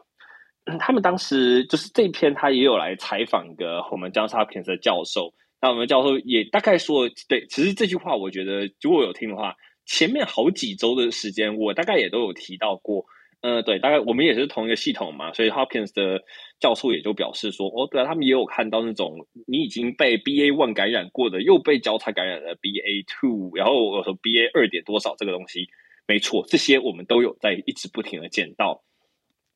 啊，那我们看到这个现象之外，还可以了解什么呢？如果真的去点这一篇往下看的话，它其实，嗯，这里它涵盖的是一个南非的预印本。我可以先讲一件事情，就是如果上 Google Scholar 去做一个查询，就是打上我刚刚说的 BA 二点十二点一，对，你查到的基本上一定是预印本了哈，不是基本上一定都是预印本，因为毕竟美国流行这一株，它真正从只有百分之六到一路到了百分之四十几，这件事情真是短短三四周，我们也不用奢望三四周之内做出的研究可以被刊登到主流期刊，被 peer review 过。所以基本上现在大家都只是因为看到这个现象，而有一些人就针对这一株病毒株去就这一组变异去做很多很多的分析。那基本上资料有来自日本的，然后有中国的，然后也有一些有美国本土做的，就是那个。Washington U Washington University Hospital，他们也有去做这一株病毒株，而现在跳到南非，他们做的则是比较明确跟大家讲啦。他说：“哦，如果你看 BA one 康复者，他哦，不好意思，南非这一篇他讲的是 BA 四跟 BA 五，所以就是有就是美国流行的二点十二点一，然后有看到南非一直就是前几周允欣有讲到那个四跟五的流行，然后再描述说，其实如果你说你是一个 BA one，就是 Omicron 基本就是它的基本形态。”康复者，哎，你你的血清拿去测一测，发现好像你再传染，你你再感染 BA 四、BA 五的几率都不低，而其他几篇在跟你说传染美国现在这一株的也有它的可能性，这就是为什么我们没有看到，就等于说我们这边教授有说，如果你是 BA one 感染完全无症状的人，甚至有人在一后把你的那个血血清样本拿去做一些分析。疑似也看到你可能还会再被 B A two 感染的这个高度可能，对，因为毕竟都是用中的，就用抗体的那个数值去做一些比较。我们不能说你就一定一个月后碰到会被感染上，但是如果我们用目前我们所知道免疫指标的话，这是一个很高几率的。所以在描述为什么美国这一波看起来又大幅的爆发，因为之前真的染过 B A one 的，如果你是重症，你说不定你的那个抗体当时真的冲的比较高，遇到这一株新的那个变种。好像也还好，但轻症与无症状人可能确实相对本来冲的就偏低，现在弱一点点。你遇到这个，它好像改变的还蛮容易突破你上一上一波的感染，也就为什么解释了美国现在还在看到持续上升的趋势。好，这是第一篇叫做“重复感染几多人，高比例上预印本”。好了，那第二个 topic，第二个 topic 就是约聘护理没保障，市场重塑劳工伤。好，这篇我可以先简单讲一下它的大背景。它大背景，呃，NBC 这一篇我后来查一查，台湾好像有人已经把它翻译成中文版的，所以如果高兴的话，欢迎搜寻“旅行护士”四个字，相信你就会找到台湾翻译版。但是我还是可以讲一下它基本的故事，就是是，哦，OK，呃，Travel Nurse 旅行护士它的概念是什么？就是指说，这个其实早在一九七几年就已经有一间属于旅行护士这种派遣的公司。等于说，哎呦，哪里缺护理人员，我们就把这个有受过临床训练、有专科训练的人，也就像是我们这边有那种 ICU training 啊，就是重症护理那种护护理的人员，对，那哎，你就有资格去接受这种 travel nurse 的派遣。他虽然就说你遇到被传染各种中重症的比例比一个常驻一个地点的护理人员高出百分之三十一，但是他却是在一些很关键时刻发挥重要重要角色的，对，我呃，这是关键时刻重要角色。尤其 COVID 在去年到今年之间，就呃 Delta 大流行更可怕，应该是这一次这一波 Omicron 大流行的时候。Delta 流行那个时间点，其实还搭配有一些地方有部分的那种，你有密切接触者需要 quarantine，而这波 Omicron 则是你自己中 COVID 的时候，你需要被隔离五天，所以护理人员有各种的短缺。但是到了中后期，如果还有印象的话，一周刊大约是在三十几期的时候就有要描述说，诶，有各种各样的护理人员就爆发出大规模的离职潮，而他们的离职潮其实到了后面，我还在讲另外一件事情，叫做。这些人离职是真的离职吗？诶，然后有一次在讲偏经济的，大概是在四十四十五期上下，有去描述他们只是跳一个槽，加了一些薪水，换了一个相对于自己家比较近的地方工作，所以有点像是美国当时说爆发的护理人员离职潮问题，虽然没有到完全填补，但是 local 有他们 local solution，就是你医院你要怎么重新把你的病床数进行排列，班表班表怎么调整。基本上，大家在 Omicron 相对稳定的时候，就已经对这件事情进行一个重新塑造了。所以，我们看到结果是，各地的医院就已经暂时没有那么需要马上派大量的这种护理人员进驻。毕竟，现在应该逻辑还是一样，你只要是真的中标人，自我隔离五天，呃，你也不用去，除非你有症状，否则你可能连验都不验，你就可以回来继续上班了。在这种前提之下。嗯，好像那个 staffing 就不是个问题，你要把大家那个护理人员堆好，哎，那也也不成那么大问题，因此才会出现这一篇文章说到，有人就是成为约聘制的旅行护士，他旅行到一半，他的护士的身份就没了啊，没有，应该说他旅行到一半就被取消，他就被解聘了，所以这种事件造成了各地就说，哦，旅行护士其实以前行之有年，但是 COVID 时期他本来发挥了重大的责任，现阶段。反而这些人他们会面临到饭碗，可能明天就会不稳定的问题。好，因此这件事情有点像是他刚刚开始发生，但是也在告诉大家说，美国先前一直在喊说我们的各行各业可能会遇到的问题。诶，护理相关人员他的一个新的均衡也慢慢的来临了。因此，COVID 实行这种爆炸性的需护理人员需求，好像被相对的和缓，但下一步也是去认真思考。当时那么需要跨州的这些护理人员的资源，如今是否真的就没那么需要了呢？那这些人应该要何去何从？有什么配套措施？这些约聘公司该怎么办？对，这些都是美国人需要想的下一步。对，那这是第二则。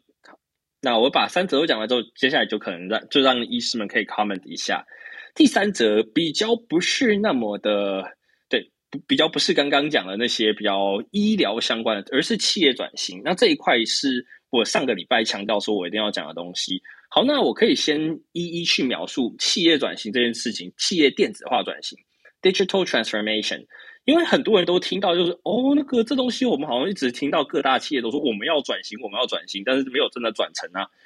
嗯、好，这个论点我可以从不同面向来讲。第一个是先可以看，如果有看到这边 link 的。对，这是关于去描述说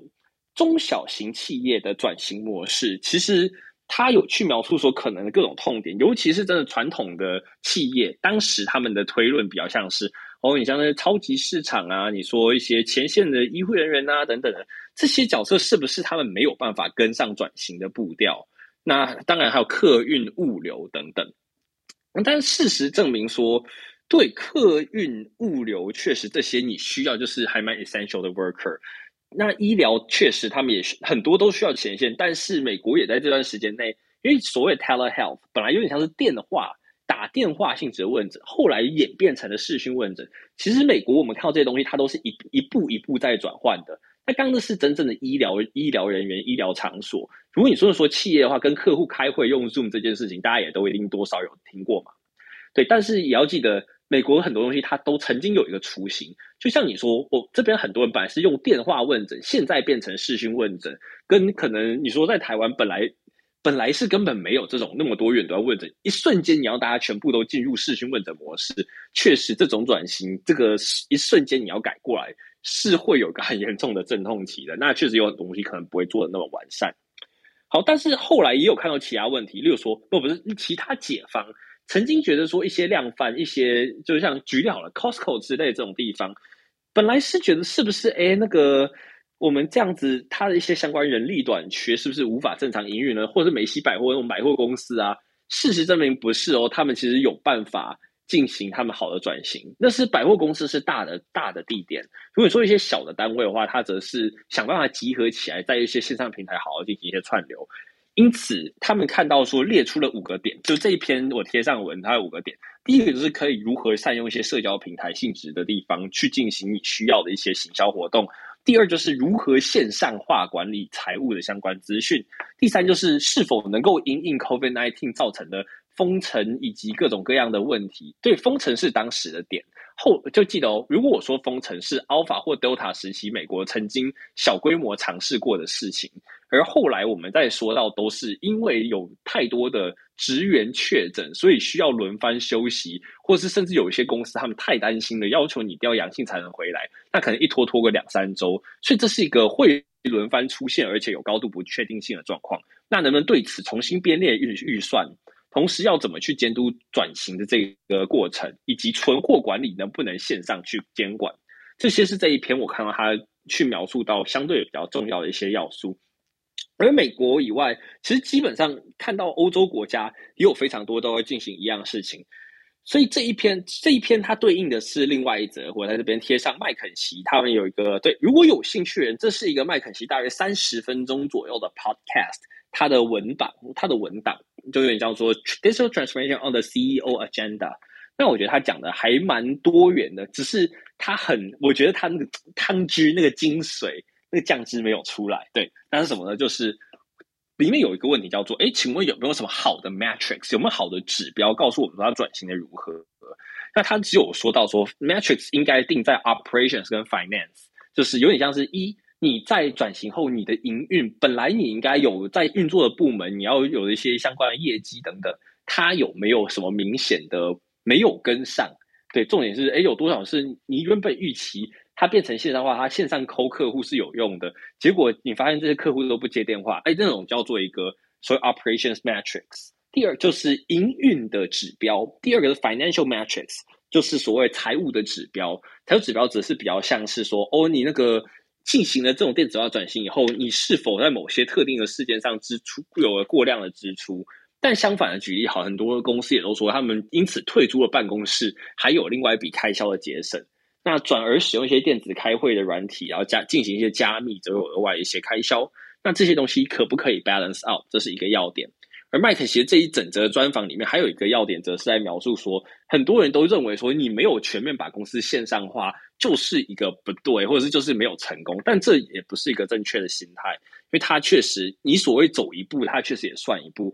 毕竟要想想象一件事情，对，这个也是大概四五周前我有去提过，要做台湾的本土企业也好，在台湾的外商企业也好，你们接下来要竞争的对手，不是不不完全是台湾这些公司啊。还有很多允许员工一年之间好像有一半以上跑跑到其他地方工作的那种 work from home 的角色。换言之，如果今天我在美国某些公司工作，其实我是可以有半年时间回到台湾的，就在台湾消费，但是领着美国薪水，做着美国的工作。这种事件现在已经是越来越常见的情景。而这些人将这些人本来是远远在美国，以前市场是一个完整区隔的状态。但是如今，因为可以有更多的 work from home 的机会，有一些公司就是这样子线上转型成功了，所以他反而会再接下一步侵蚀回台湾的市场。那不如让台湾的公司去思考一下，如果你们公司现在每每一段时间就会有人确诊，而没确诊人都要符合现在政策被框列，等于说没有一个固定能够确认哪一天自己的员工全部可以到齐上班的状况，诶，那公司到底该怎么办？这也是为什么我会一直去强调 digital transformation。以上的讯息来自于刚刚第一本张贴的那个是一本书籍的状态下去描述的一些问题，以及第二篇现在看到是麦肯锡去针对转型的一些思维。如果有兴趣，欢迎找 Digital Transformation 空格 McKinsey。基本上他们在这一年多的时间内，有先针对每一个公司转型的痛点，应该从哪些职位开始，一路到现在去描述说你已经个事过境迁的状况下如何评论转型一事。对，这些都是我认为可以让台湾公司好好思考的。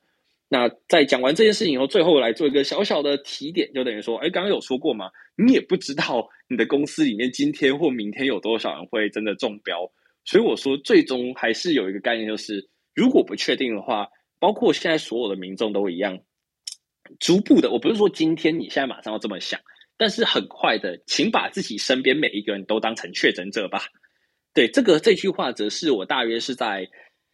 呃，四十三到四十五期之间应该有讲过，因为那个时候，John Hopkins 也发给我们一封信说，因为我们现在太多人 COVID-19 确诊，而且他们有很多无症状，一时之间都抓不到。我们又不是天天要你去验 PCR，所以不如请你把身边的所有人当都当做确诊者。好，但是台湾你这样子，至少听江医师讲那么多次，呃，身边所有人都确诊，那听起来你朋友也蛮多的，所以应该也不是坏事啦。就对，就把这件事情。可以当做我我在有点说笑，但也把它当做一件严肃的事情，因为接下来我们不能保证每一个无症状的人都可以及时拿到快筛，发现自己阳性，并且告诉你他确诊，还不怕失去你这个朋友，或是同事，或是因此被老板偷偷的做了什么手脚。对，所以在这种情境之下，身边每一个人都可能是确诊者。我觉得台湾早晚要每个人都有这样子一个心态，才可以有更完整的一个自我保护。好，这里是 Lawrence 去描述关于这一次说那个 BA 二点十二点一的变种的各种大小要素、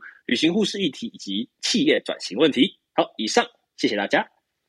好，谢谢 Lawrence 哦。其实我们对于那个疫情哦，其实我我的想法就是说哈，你怎么看流感，你就要怎么看现在的变异株。我们也不会说想要去积极染疫嘛，哈，那该做好的保护还是。做好保护，那只是说你染疫之后哈，其实也不要太惊慌哈。那只要注意说你自己有没有说中重症以上的一个变化，其实就可以了哈。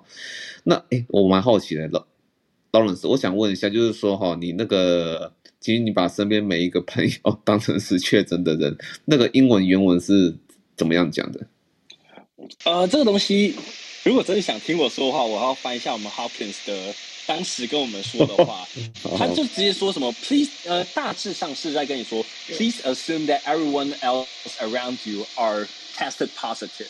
类似这句话，请你当做你身边每个人都已经阳性了。对，这个我可以补充一下，这个在艾滋病防治的方面呢，就等于意思把每一个进到呃，基本是进到你看的病人当成艾滋感染者，我们叫做 universal precaution，universal precaution 就全面性。这些的意思，把每个都当成是。哦，了解，我大概能懂这个意思。所以说，其实，在那个 HIV 也有相同类似的一个概念了。对，这是给医师用的，他现在是给民众用的，一样的意思。Universal precaution 要小心就对了。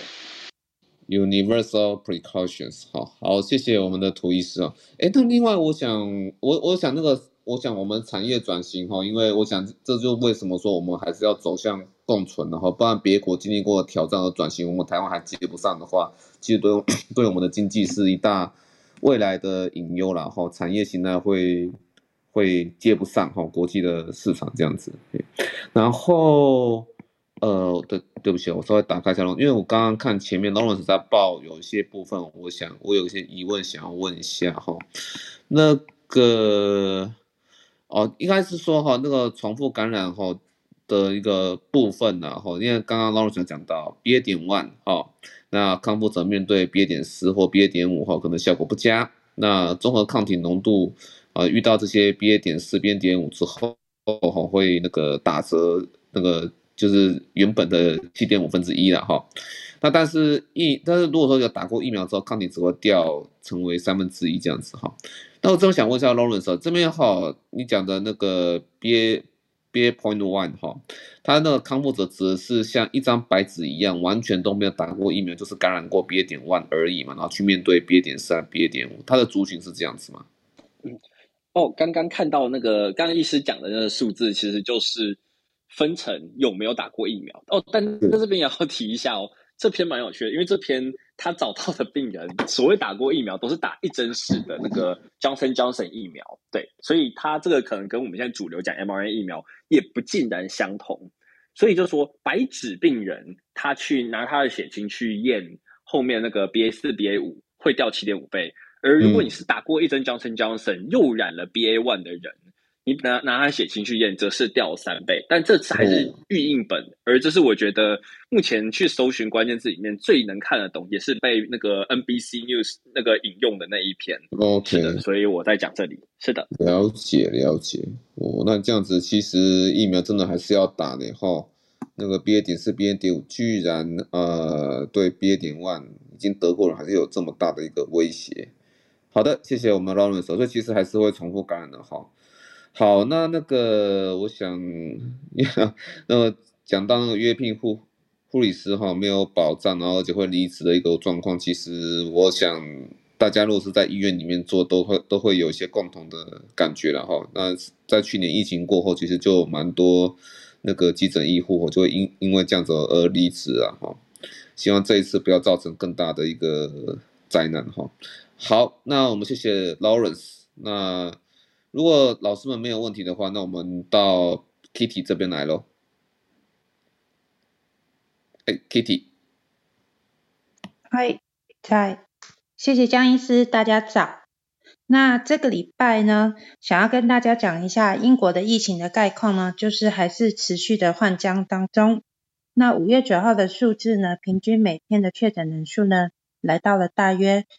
一万四千五百八十四例左右，比上个礼拜又下降了三点一 percent。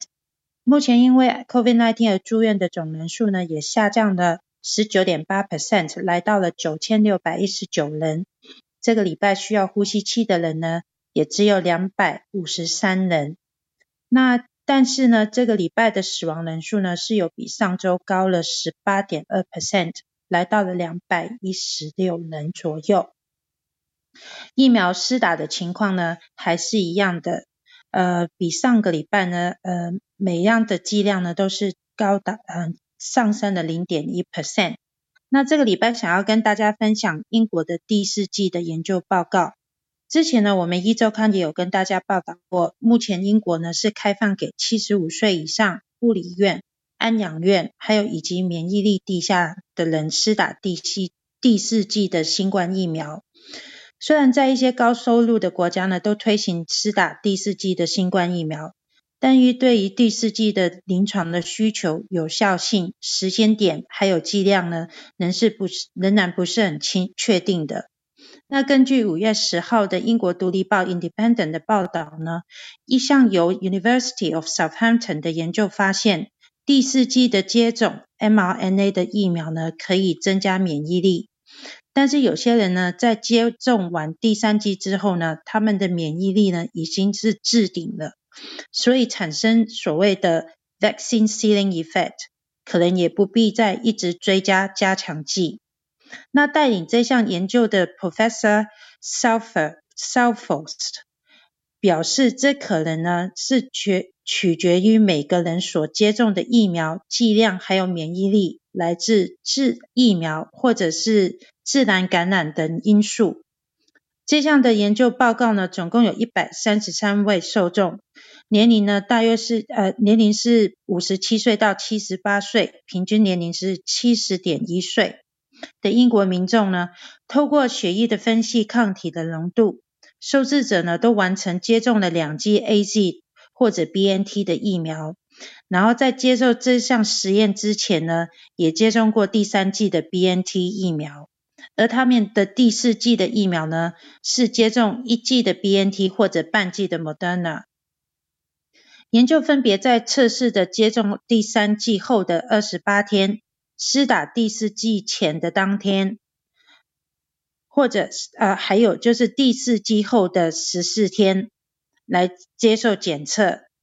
结果发现大部分的受试者呢，抗体在第三还有第四剂之间呢都会减弱，但是打完第四剂的两个礼拜呢，就会又提升上来了。尤其七十岁以上的效果也不错，半剂 Moderna 的效果呢也稍微比 BNT 好一些，甚至达到前所未有的新高。有些呢，甚至高之于十二到十六倍，同时也看到体内的 T 细 T 细胞也提高了。那现在跟大家的大家分享这项研究报告的数字，那就是第四季呢，在接种 BNT 的群组呢，打完第四季的十四天抗刺突蛋白的浓度呢，比第三季的二十八天提高了百分之六十。而第四季接种 Moderna 的群组呢，打完第四季的十四天的抗刺突蛋白浓度呢，也比第三季的二十八天提高了两点一九倍。而打完了第四剂跟两个星期后的刺突蛋白的浓度，又是比 BNT 相差了十二点十九倍，十二点一九倍。Moderna 是十五点九倍。至于 T 细胞的野生性反应 Wild Type 在第四剂的前后呢，BNT 的群组也增加了七点三二倍，而 Moderna 也增加了六点二二倍。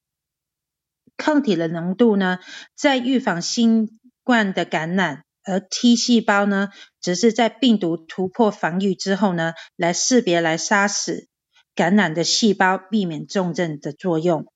但是也有些人呢，他们原本的抗体和 T 细胞的免疫力已经是置顶了。第四剂的提升力也不大，这群人呢，有些是已经感染过新冠肺炎，有些是没有的。无论是在七十岁或者七十岁以下的人呢，疫苗提升到最高呢，是有因为有可能是取决于每个人所接种的疫苗剂量，还有免疫力来自疫苗，还有自然的感染的因素。相对来说呢，对这一群的施打的人的第四季的作用不大，而这个发现呢，对。这个政策的决定者来说呢，是十分的重要，因为取决于第四季的施打的政策。如果有些民众已经透过疫苗或者自然感染的方法取得很高的免疫力呢，可能就不再需要打第四剂了。不过，Professor Forst 有说过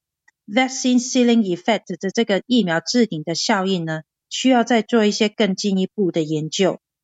虽然这项研究所收集的资料当中有缺失。有待调查不齐全的原因。不过这项研究呢，也发现第四剂的耐受性不错。除了接接种的地方手背会疼痛之外呢，有头痛或者疲劳的情形出现之外，也没有产生其他明显的不良的反应。那以上呢，是简单为大家呃报道这个礼拜英国对第四季的研究报告的发现。请问台上的 speaker 还有医师们有没有想要 comment 的呢？这个好像和我们很久之前那个说的那个卡达哈卡有个中东国家卡达，他们那个第三季，诶，是是他们吗？还还是不不是？对不起，我有点忘记了。啊，没关系，反正我记得好像就是有一集啊哈啊对，就是从那个 Your Local Epidemiologist 啊，他们在讲所谓的那个第四季的。议题的时候，哈，那那位 Euro Local Epidemiologist，他那个这位不这位那个工位学学家，哈，他是认为就是说，因为是有些年轻的医护人员，哈，他们做的实验看到，哎呦，第四季好像他们的抗体，哈，并没有说比第三季还来得高，然后续航力好像也差不多，哎，好，那第四季真的对年轻人有需要吗？好，那但是从 Kitty 这边来看的话，Kitty 你这个呃抗体浓度有增高，可是大都是什么样的一个族群？我想确认一下。他的，年纪大吗？他的受众是因为我们这里是打七十五岁以上护理院、安老院，还有免疫力低下症的人嘛。啊。那他这个研究的族群呢是呃五十七到七十八岁，那平均的年龄是七十点一岁这样子。嗯。OK OK，所以都是对还是对那个年老重症的人哈，那的确是那个有显著性的一个保护效力。那另外就是其实加码那边他也会去刊登。那个他们的那个 news 哦，也会说连接别的那个期刊的一个更新然后，那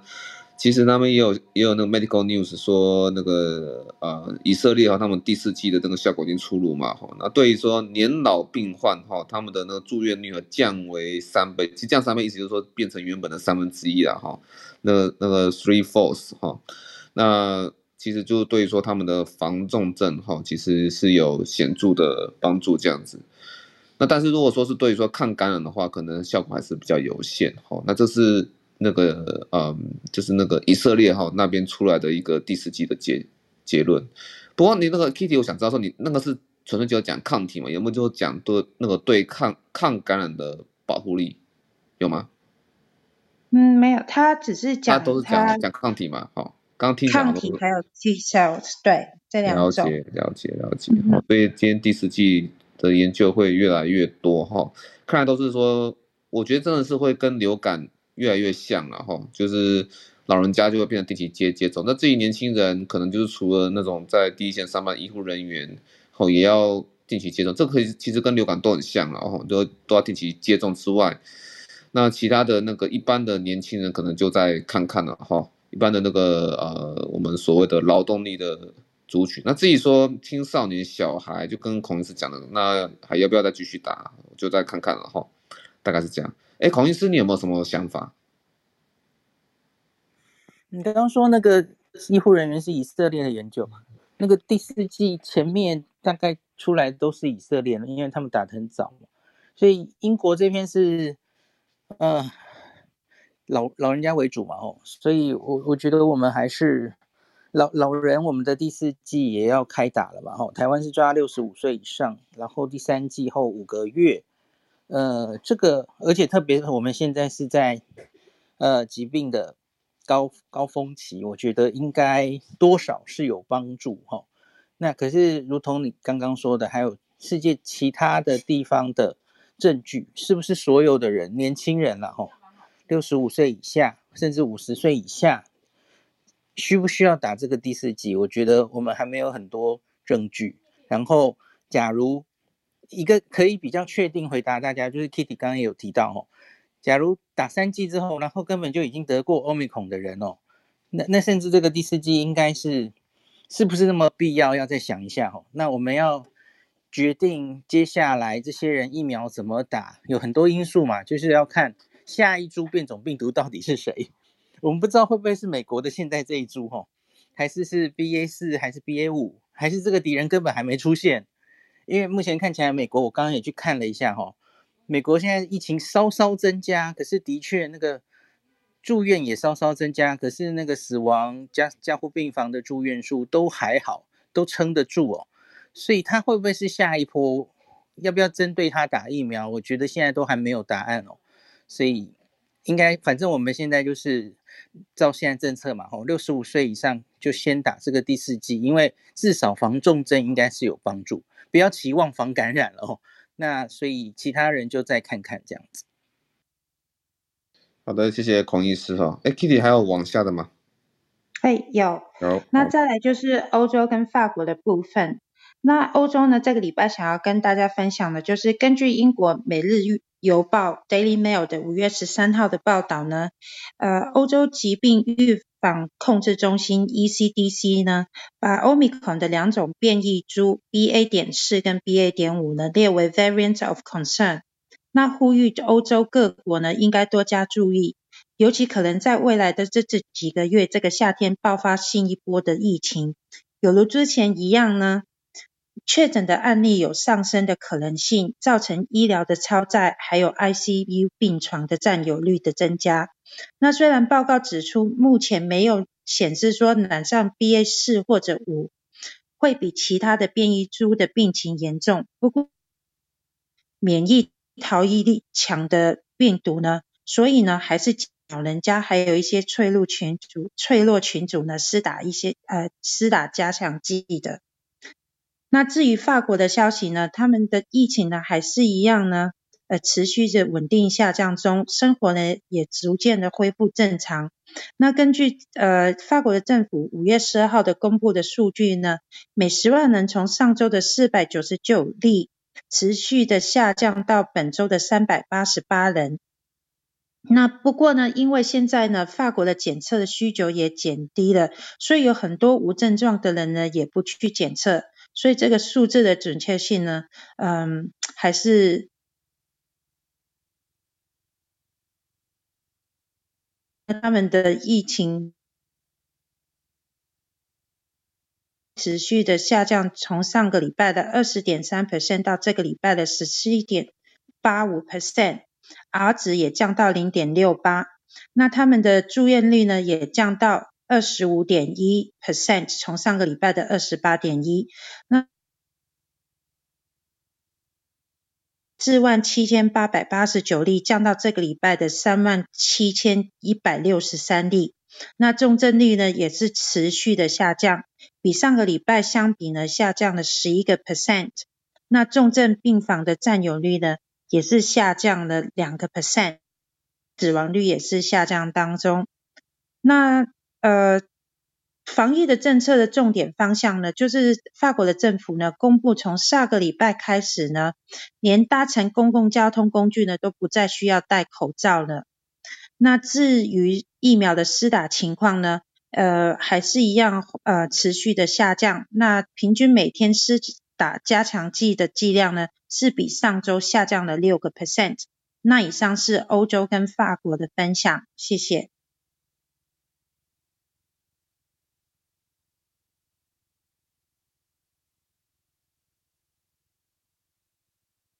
分，那香港百八十四例，有一个人染疫死亡。那第五波呢，累积的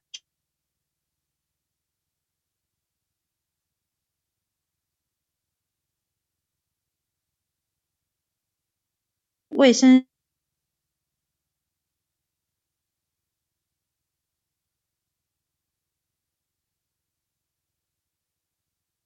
以上接种疫苗第一剂呢，已经来到九十一点六 percent，第二剂呢是八十五点八 percent，第三剂呢有五十点七 percent。那目前八十岁以上接种一剂的呢，在香港来讲只有六十五点六六的 percent，第二剂呢是五十四点四六 percent。三岁到十一岁的族群呢，接种的一剂呢也高达了九七十点二。七十二点一三 percent，还有第二季呢是四十九点三七 percent。那这个礼拜想要跟大家的一则香港的新闻报道呢，就是马嘉烈医院的儿童传染病科顾问医生关关日华表示，在香呃在这个香港商业电台的节目表示呢。在他的门诊有一百三十位的新冠儿童康复者当中呢，有十个 percent 呢已经出现有疑似长新冠的症状，就是中枢神经可能会受损，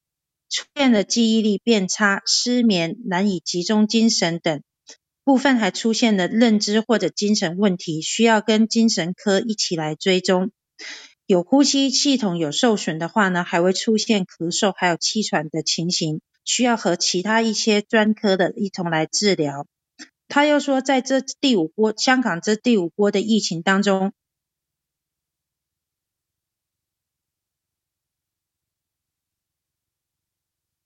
发炎综合症超过有一半呢需要住家。他解释呢，儿童多系统性质风暴的引起。会影响到儿童的心脏、肝脏还有脑部。香港儿童专家呢，儿科专家呢，正在计划成立一个部门，为儿童长期来追踪检视是否有严重的影响儿童的记忆力还有认知等等。关日华的医生呢还说，像这些染疫的孩童，如果发现子女康复之后有出现发烧、皮肤出疹还有眼红的症状呢，要立刻求医。另外，他也透露了香港医管医院管理局还有跟香港大学要合作，将会筛选部分的儿童康复者来进行 MRI 的测试，来了解新冠病毒对儿能力的影响。那以上是香港的消息，谢谢大家。那个，我想问一下哈，刚刚听到说香港呢有小朋友的专家嘛，哈，在讲一个儿童好像是长新冠的一个呼吁嘛，哈，他有没有说这个症状大概会持续多久？嗯，他上面报道没有讲，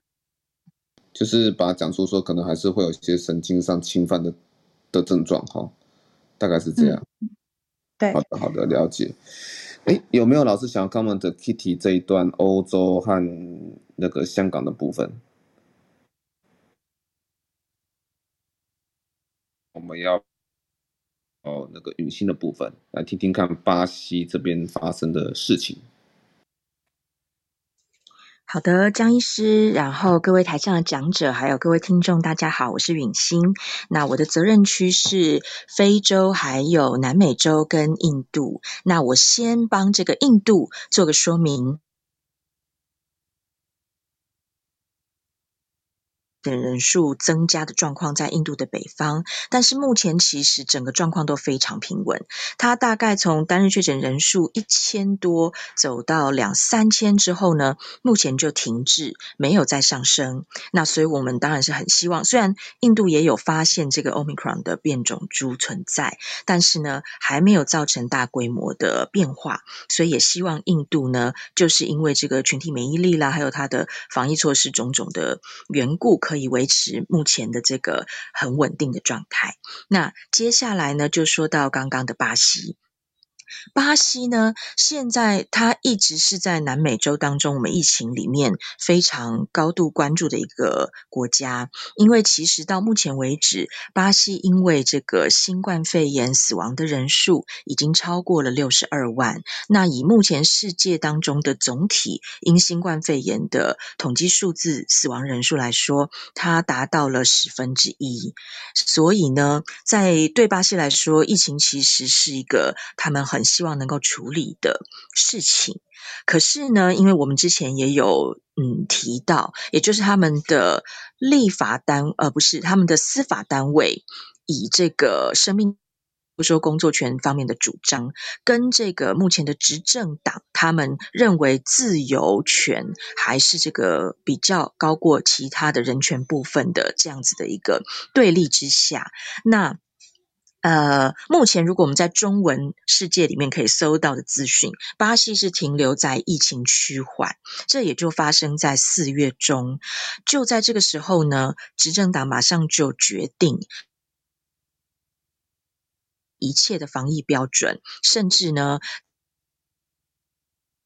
口罩。那就在这个同时，很可能呃造成了这个防疫上面的一些。至于它的单日确诊人数，就从四月十六、十七左右开始往上攀升，它大概最低的一路，呃，最低的一度。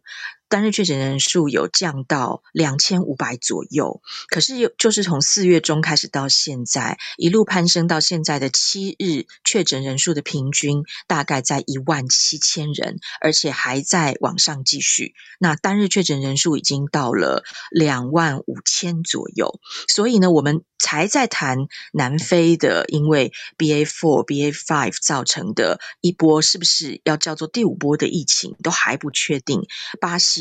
就已经开始了新一波的疫情，几乎是确认的。而且呢，大概觉得比较让人觉得可惜的是，就是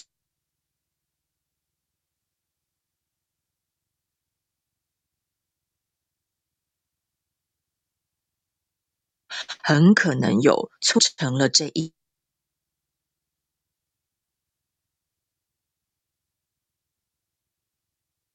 还发展得太快，这是三周之间的事情，所以呢，在呃英语媒体的报道也都还是偏少，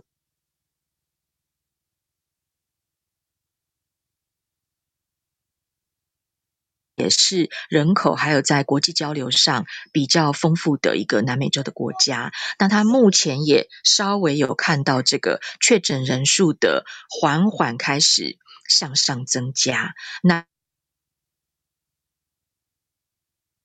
过巴西的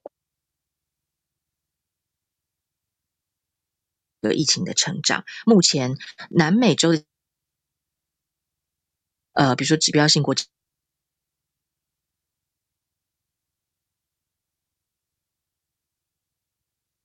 接下来呢就要说到非洲，非洲呢其实还是说让东南西北非当中就是。东西北的部分都还没有任何的疫情的单日确诊人数，呃，等涨疗量呢，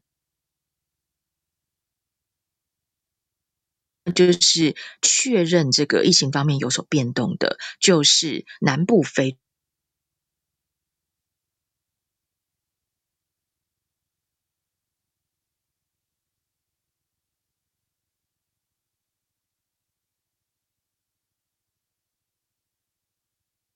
哦，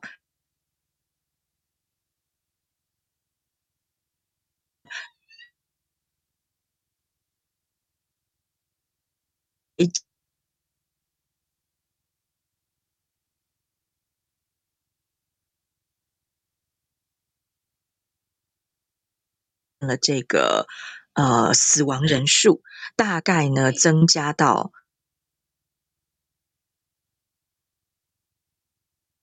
左右的报。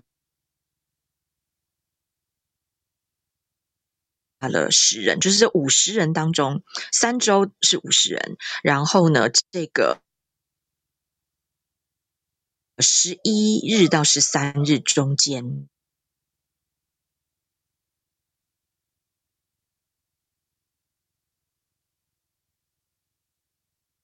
的时候，就已经率领了这个科学家跟研究团队，在波茨瓦纳跟南非进行这个对于这个变异株的比较深入的一些裁剪，还。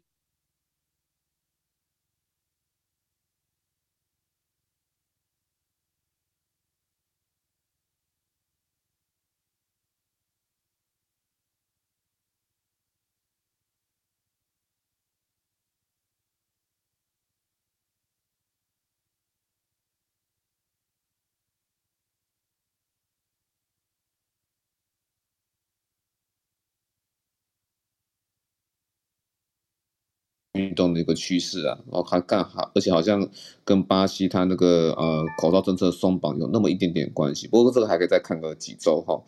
好，那就谢谢我们允星的这个部分。好，那接下来是不是要哎？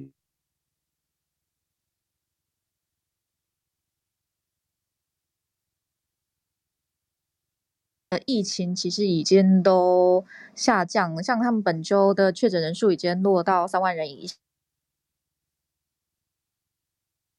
我在报道北韩的疫情，所以我就今天就说稍微说明一下北韩目前的状况。那北韩十二日首次正式确认新冠肺炎确诊案例的事实。从今年四月底到五月十三日，全国发热人数为五十二万四千四百四十多人。那其中有二十八万八百一十人还在隔离治疗中。那韩北韩的官方媒体至今仍使用发热者而不是确诊者，是因为他们缺乏自我检测工具，都还无法确认。那截至目前，总共，但是主要是一。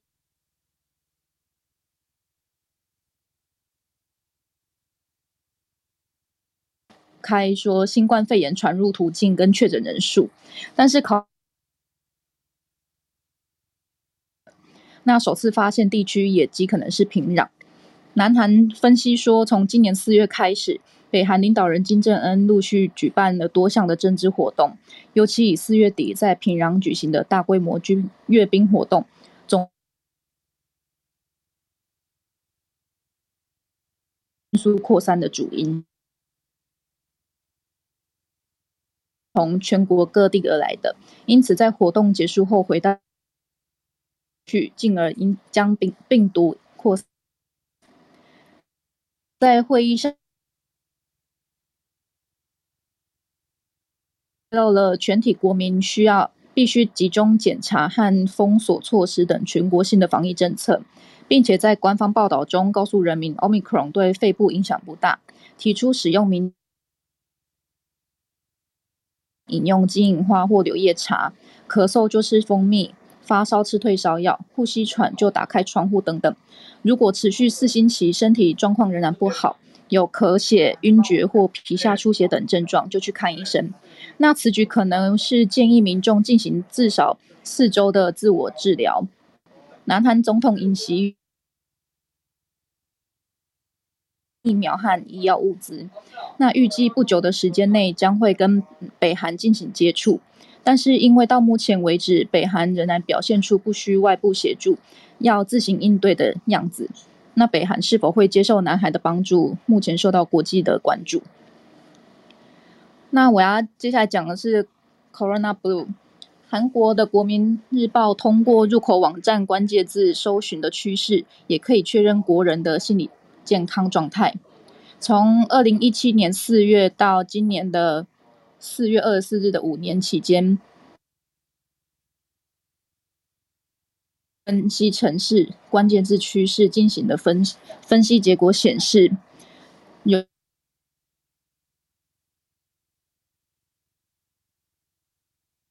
剧增，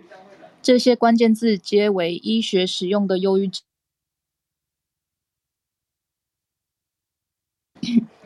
新冠肺炎在发生初期的二零二零年三月，大幅增加的关键词是罪恶感。当时防疫当局追踪公开确诊的移动路线，社会对确诊者的指责较大的氛围下，可能产生的影响。专家表示，如果特定关键字在新冠肺炎发生以后，影响。率密切相关的相似或忧郁感等关键字，也在新冠肺炎以后大幅增加。那想死在二零二零年这呃想死这个词在二零二零年十一月第一周创下了最高的搜寻量，忧郁感也在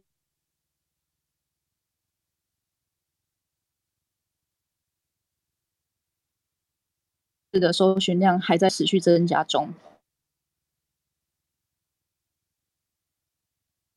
四月时候，意志低落这个关键字也持续搜索量趋势，尤其是女性服务业人员，因为新冠肺炎而受到最大的打击是。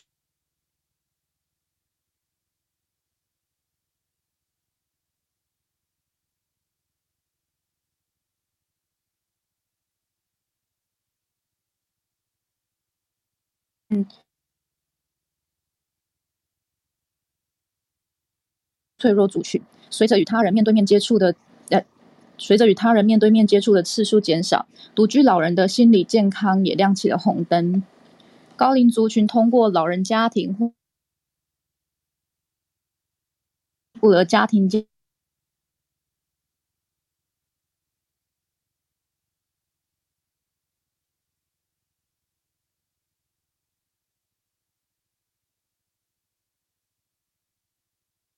连接，因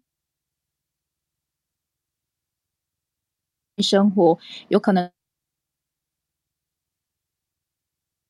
导因，因此必须根据日常生活恢复的这段时期，观察高龄层的老人家心理健康，来刺激他们的生活。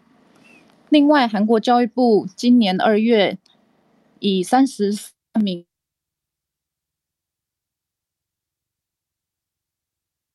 不安、学业压力、人际关系、网络、智慧型手机的使用和解决问题的方式等自我认识程度，结果显示学生的心理状呃心理健康也持续恶化中。在调查中发现，随着上学或对外活动长期的减少，学生使用智慧型手机的时间增加。相反的，跟朋友和老师的关系也更加疏远，特别是学生们的课业压力也恶化了。那根据。有高达百分之二十七的小学生感到忧郁，那平均每三名小学的高年级生就有一名在新冠肺炎的流行后感到忧郁，那有百分之十二点二的国高中生称忧郁症，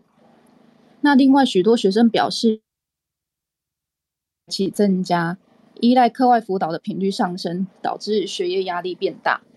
而因为在家的时间拉长，学生在家上网和使用智慧型手机的时间也跟着增加。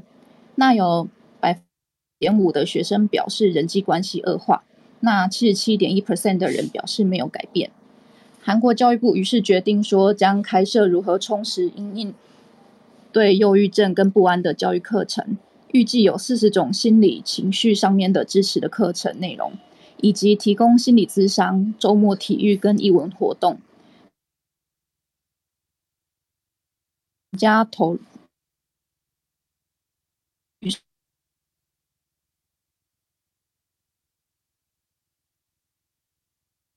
设立二十四小时简讯咨询的内容。那对于上述韩国国民心理卫生健康，有人担心从长期来看，新冠肺炎。罹患忧郁症的人可能会持续增加。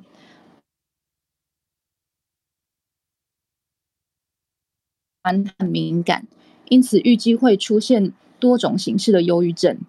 那专家们认为，开始恢复日常生活的现在，是减少韩国社会新冠肺炎蓝色的黄金时间。同时，在不顺遂时也不容易流露出的忧郁感，在日常逐渐恢复的状态中反而恶化，有可能导致自杀率等危险指标上升。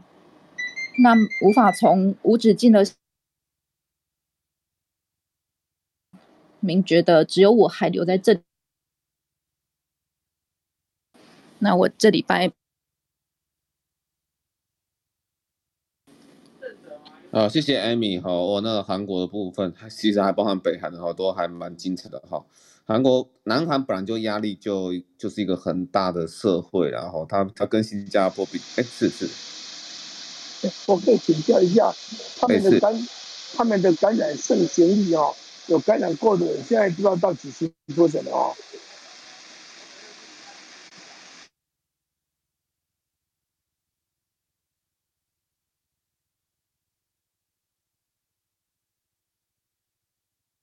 感染，他们感染的比例，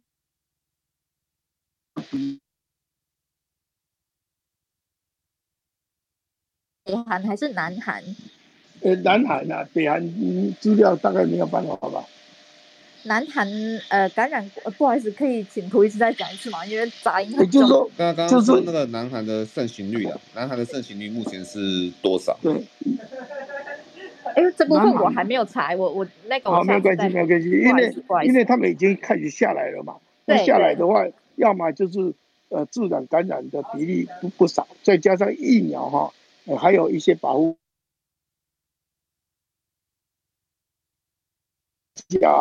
好，那我下礼拜再查。没有关系，没有关系，谢谢谢谢。因为台湾现在还没有下来，靠疫苗不能下来，那现在靠自然感染当然还不能下来，所以这个。呃，只能还要自己保护自己的，所以，呃，我也想了解一下什么。好的，谢谢。我比较意外，因为北韩竟然连筛检工具都没有，那个就是传说，孔可以撑到到欧米孔的时候，都还是一大片白纸的国度哈。哎，不知道孔医师，你对那个北韩有没有什么想法？我觉得那边后来出现 Omicron 相关的住院率的那些资料，其实还蛮珍贵的哦。我先回答，南韩一个月前是三十 percent 了，就是南韩大概四千万人嘛，所以一千五百万人感染过，台面上了，对，破三十了，现在可能更多了。好，谢谢。然后北。那个有，韩国、南朝鲜其实跟非洲一样，那个人口的平均余命不是很，你就是主整个人群是偏年轻的，老人家没有很多这样子。那可是他们的卫生，然后他们的医疗真的都应该是很很落后的吼，然后也不接受别人的帮。据说是一剂疫苗都没打过哦，他们也拒绝屡次，COVAX 是全世界的嘛，哦，他们有帮每一个国家都留了疫苗的分配数量，照拒绝 COVAX 送疫苗进去的请求，所以这个 真的蛮蛮复杂的哦。然后有没有注意到刚刚新闻上他们是用发热热？现在有三十多万人是发烧的病患，可是新冠又不是每个人都会发烧，所以他们那里是原始到他们只能用发烧来，就有点像回到这是什么 清朝吗？还是什么时候只能用发烧来控制这个流行病哦？发烧来显见他们的检测能力应该也是非常有问题的哈。好像有一个报道说，疫情两年。总共也只做了，我不知道是不是六万个 PCR，这这两年多来，然后前面当然是声称一例都没有抓到了哦，那就是很令人担心，他们可能检测的量能根本是完全没有能力的哦。上感染的大概已经都不知道多少了，就几百万了。对对对，那实际死亡的数字更可能根本就是假的哦，好像才公布六例，是不是？就是实际上的疫情根本无法。我看他会步上中国的这个后尘哈，因为他的方法大概也会用这种暴力、暴力检疫啊、暴力防疫哈的方式，但是这个还是没有办法真正的清零，因为我们跟那个低低温压温不大一样，那个可以围起来让它。自己感染到死，他这个东西就像小鸡什么的，大概也很困难，因为这个很多无症状感染者会继续传出去，所以他这个呃，我想应该会很惨的。不过数字大概不可能让我们看到很惨的，因为他们这个不透明嘛。好，这样。真是想都想不到哈，我我我昨天就有看到新闻，但是听到艾米这样讲，我我也是更加的。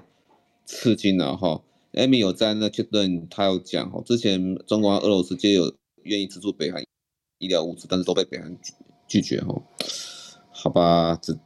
我我我没办法对金小胖讲讲什么哈。不过就是在晚上哈，那个民夫的房间在晚上十点的时候，那我们哎十十点半的时候哈。那大概也会再来谈次那个朝鲜的问题哈，看看收视班老师对说北韩的政治哦，还有说我们这现在疫情联动有没有什么样更进一步的想法了哈，欢迎大家来听。好，那我们这大概就 Amy 的部分然后韩国还有说那个北韩这个神秘国度的地方哈。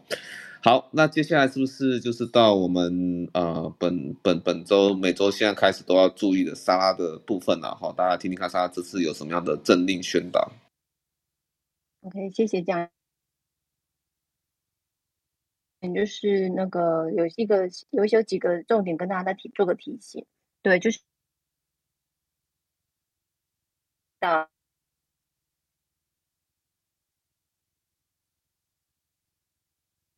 嗯，体系有配合开设，那有需要的话就是可以利用哈。那年龄的部分目前是定在六岁以下，对，所以让大家知道一下哈。之后会有针对这个部分去做开设。那因为呃绿色的名词呢，会最近可能大家比较容易听得到，是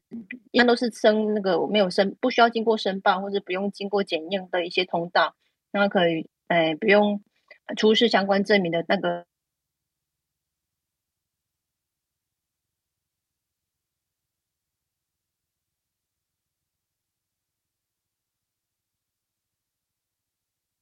的这些呃民众的部分，也都会有提供这样子的绿色通道，就是哎，在疫情还没有真正发展起来的时候，有针对那个筛检阳性的部分，有跟医院建置这样子直接。嗯，检查跟那个诊治跟住院的这个通道的部分，那现在有延伸到一般社区的像防疫旅馆，针对一些像因为有一些收治一些六十五岁啊、怀孕啊这些呃身体状况还是有一些疑虑的那个，但是不算重症的一些民众哈，也是有在做这个设置绿色通道的一个呃说明啊。对，那这是中央有统一设置的部分。那像呃北市跟其他县市其实都有类似的一个模组。那我知道，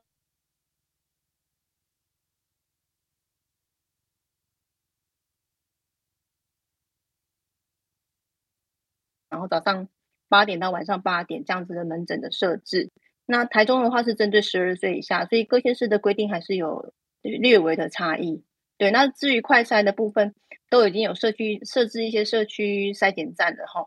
然后我看到北市的资料，大部分都是集中在医院体系。对，那嗯。陆陆续续，其实像也有开设那个北市的一个快筛阳性确认的视讯门诊哦，是透过北市联医的挂号系统去做申请，对，就是避免直接的接触了哈。那再来就是像台中的话，就是也有快筛阳的得来数跟诊所 PCR 的得来数都有那个清清楚的图卡说明。如果那有需要各县市的资料，可以在追踪各县市的 LINE@ 官方账号。好，OK。那是针对上面这个绿色通道部分跟大家做的一些小小的补充。那再来就是说，嗯，呃，已经有开，嗯、呃，增加那个疫苗接种的那个规定，然后就是本来是有一次追加剂的那个那个规定，现在有增加第二次的追加剂，也就是第一次追加剂隔五个月之后可以追加第二次的那个呃追加剂，也就是说你有两剂是打呃基础剂哈，第一剂跟第二剂，再来就是可以打第一次跟第二次的追加剂的部分，对这两个，所以一就是现在大家可以打到，嗯、如果真的时间间隔都充呃都足够的话，可以打到四剂。那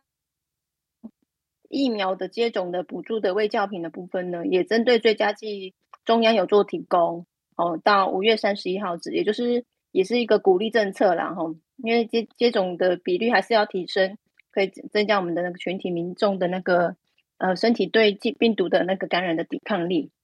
好，那至于疫苗的选择呢，第二期追加剂这个部分，第二那个莫德纳还是建议是半剂量。那 B N D 啊，高端啊，还有之后预计会进来台湾的 Novavax 的话，也都是用全剂量去接种。哦，顺便跟大家做个补充。好，再来呢，哦，十三号的时候有个新闻稿、哦，特别是针对如果无法使用视讯或没办法预约视讯的诊疗的评估快筛阳的那个三类对象哈、哦，就是居家隔离、自主防疫跟居家检疫这三类对象的一些快筛阳性的判断。好，它有一个开放的模式，但是我觉得 看了有点让让人胆战心惊哈。也就是说，它可以围请没有在隔离的人，哈，不管是家人还是朋友，带着那个 快确诊阳性的那个采检卡夹哈，或是检测片，拿去诊所或是负责的呃医院，好，我很对，然后去做，请医师做确认，然后因为我觉得这需要有一相相对。呃，能力的人才有办法去拿那个卡夹去吼，对，我自己想想那个画面有点无无法想象，对，对，所以其实我觉得这个措施是利益良善，但是只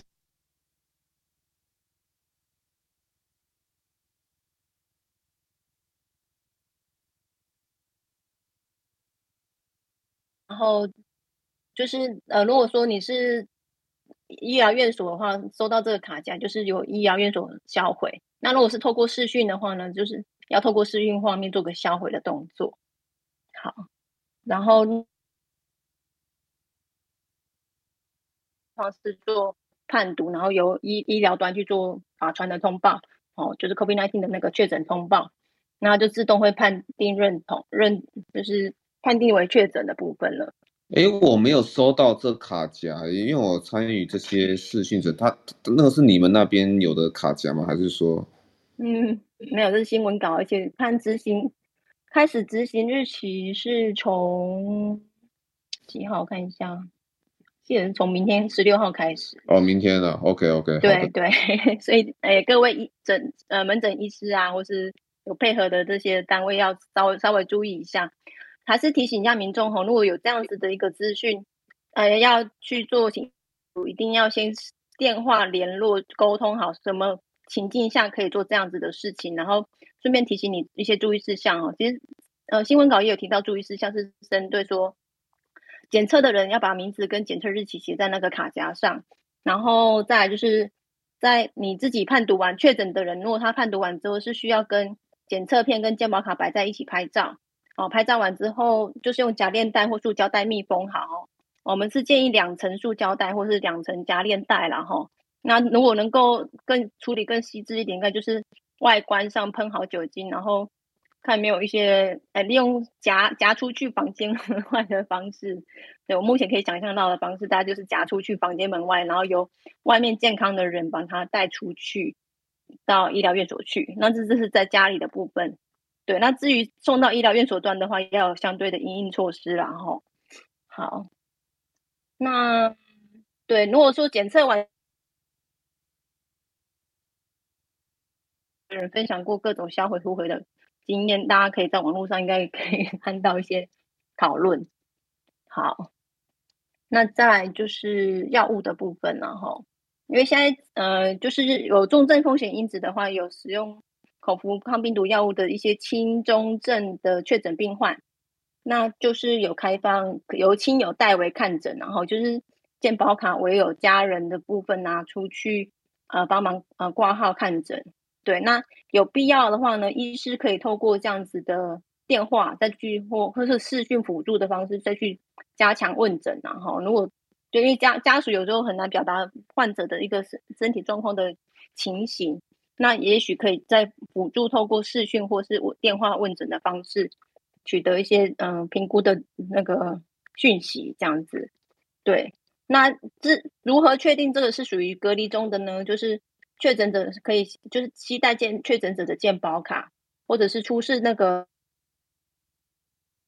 两个方式哈，就是呃，现在有个数位新冠病毒健康证明，里面有可以选择那个呃，那个确诊的一些资讯。再就是也可以透过呃健保快易通的那个检验结果的画面，那是必须要同时显示身份证字号哈，去做判断判判读确认这个身份的部分。对，那就是我这个抗病毒药物的这些医医院名单才可以有这。样子的药物处方，那陪同看你看诊的这个人要签署治疗同意书，好，医师才可以开立处方签。对，所以呃，有一些呃细节的部分，就是哎，就是大家提醒一下。然后，因为药物的部分哈，就是必须要完成整个疗程，不要自己去增减药物或是改变使用方式。对，哈。那我我自己个人经验上有一个分享，就是因为有些人吃。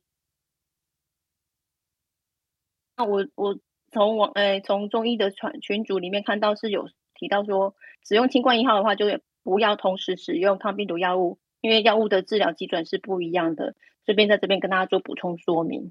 好，我这边分享到这里，交给江医师。好，谢谢莎拉一个辛苦的补充，然后那除了说那各处的儿童的绿色通道，还有说一些我们未来。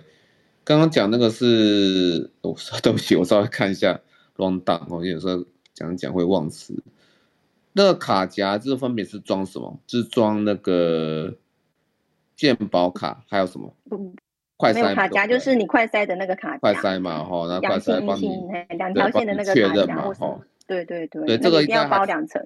所以这个应该还是三类人嘛，目前都没有变嘛，对不对？没有变，没有变。都没有变，OK，好，所以说我们还是需要。一定的那个，嗯，大部分人还是需要 PCR 的一个路径然后，那当然就是说，后续我觉得其实还是一样，跟我们节目一开始哈，最最开始讲的，其实最需要的那个绿色通道哈，应该就是有重症风险因子者，然后都已经有症状了哈，那他可能就是需要一个 PCR，然后来判定给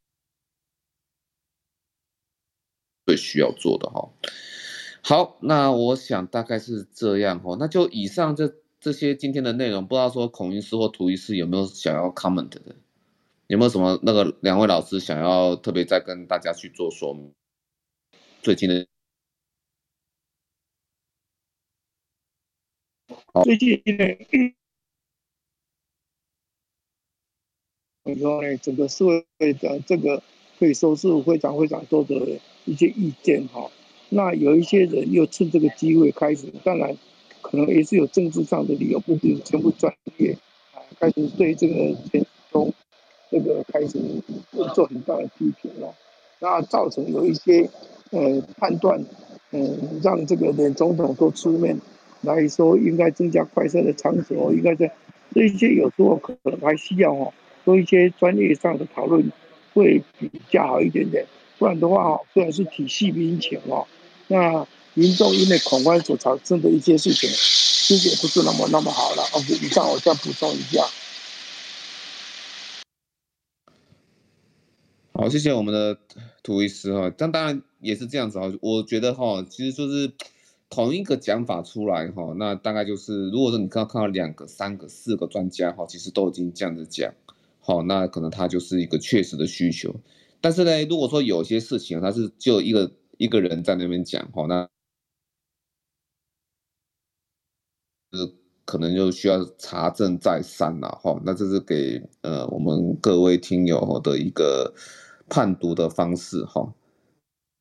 这样子。然后孔医师有没有最后要跟大家做呼吁的？本周整个演变下来的状状况。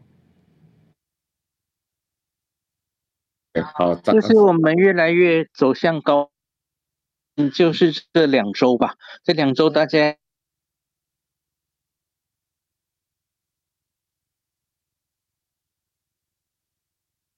不是有开一个防疫会议吗？他做的几个指示就是还是的筛检站，对不对？然后解决大量的人做 PCR 的需求。王必胜是直接在那篇应该是风传媒的文章，我们记错，他是直接说政府没有料到这个保单之乱。他说台湾这一波有保防疫险的人高达六百万了，所以这些人蜂拥出来做 PCR 的这件事没没有在政府估计之内哈，所以这一方面让我们这里承受了，想说这个呃。这个重症顾重症这边医院是没有崩溃的，那只是急诊非常的混乱，然后影响到一些急诊，这件事可以早一点解决哈。好，谢谢孔医师。那我我有一件事我想特别问一下孔医师哈，因为今天早上就是呃有记者问我说哈，那个立法院我单位，诶，它叫做立法院。法制局，我我我不知道为什么会是这个单位哈，那时候建议高中以下学校直接停课到五月底或学期末，那因为最终五月底可能迎来疫情高峰，那基于的理由是因为现在美国他那个儿童青少年哈更容易染疫，每四人就有三人验出抗体，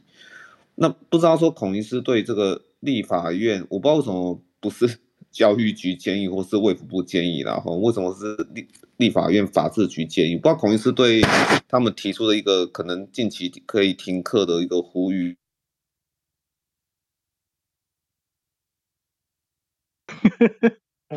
这不是应该是教育方面的单位，或是或是专家来决定就好了？为什么是立法院啊？那停不停课我没有意见。嗯嗯，立法院有一些严严。有一些原因，应该这样说，对，呃，你们其实就是大家都知道，我们大概要一定的人得过感染，才会有群体免疫，大家都知道嘛，就百四十五到四百万，那我们应该让感染风险最低的人多得一点呢、啊，很很老实的话就是这样，其实学生这个族群是非常重。的的 base，那假如你真的要放大这些青少年或儿童得病的风险，让大家都停课，觉得这是一个最好的策略。可是因为台湾的非常容易恐慌，你要我提一个政策，那我会赞成小学停课，因为小学还没打疫苗，你至少等小学完整打完疫苗，你看第二季已经是三。三个月之后了，对不对？那你就从现在开始，那就，呃，应该说国中以下，对不对？就国中生以上，其实现在要打第三季了嘛。我觉得他们其实是可以继续上课的哦。你你要我真的说的话，因为我也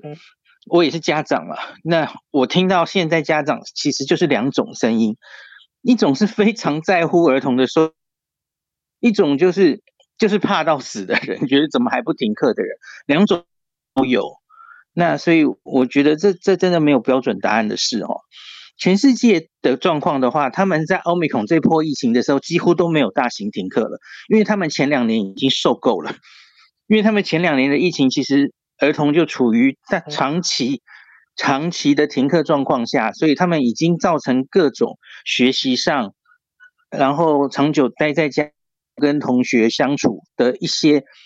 危害哈，所以他们其实是后期是很在乎受教权的，所以我觉得这真的没有标准答案。然后真的要放大、无限上纲、扩大，像文倩女士一样哦，扩大对儿童这个没有染疫、还没打疫苗的恐惧，那你就停课啊。可是我不觉得这一定是最好的策略，就是了。好的，谢谢我们的孔医师哈。哎，那个允欣，我们可以来放音乐了哈，因为中餐的时间已经到了哈，我们已经到了尾声。好，那刚跟刚才孔医师一样的呼吁哈，他其实有一些太极端的意见，其实我们都要。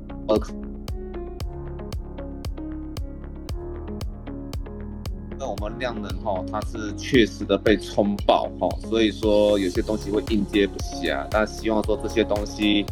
我们能够花个两周，还有中重症后来的变化哈，呃，看能不能压低死亡率，可能还需要一个月时间来消化哦，因为这是一个延迟指标。好，那我觉得还是一样啊，哦，就是大家好听到一些网上的言论，包含我的言论，好，还有同事的言论，好，那是不是跟每个专家都恰当？包含说指挥中心黄立明老师，还有这其他老师的言论，哈，那我想就是如果看到不一样的地方，也不要慌张，多方比较，好，那剩下部分交给专家自己来讨论就可以了，好不好？好，那就是希望大家能安然度过这个高峰期，谢谢各位。好，谢谢，谢谢，谢谢。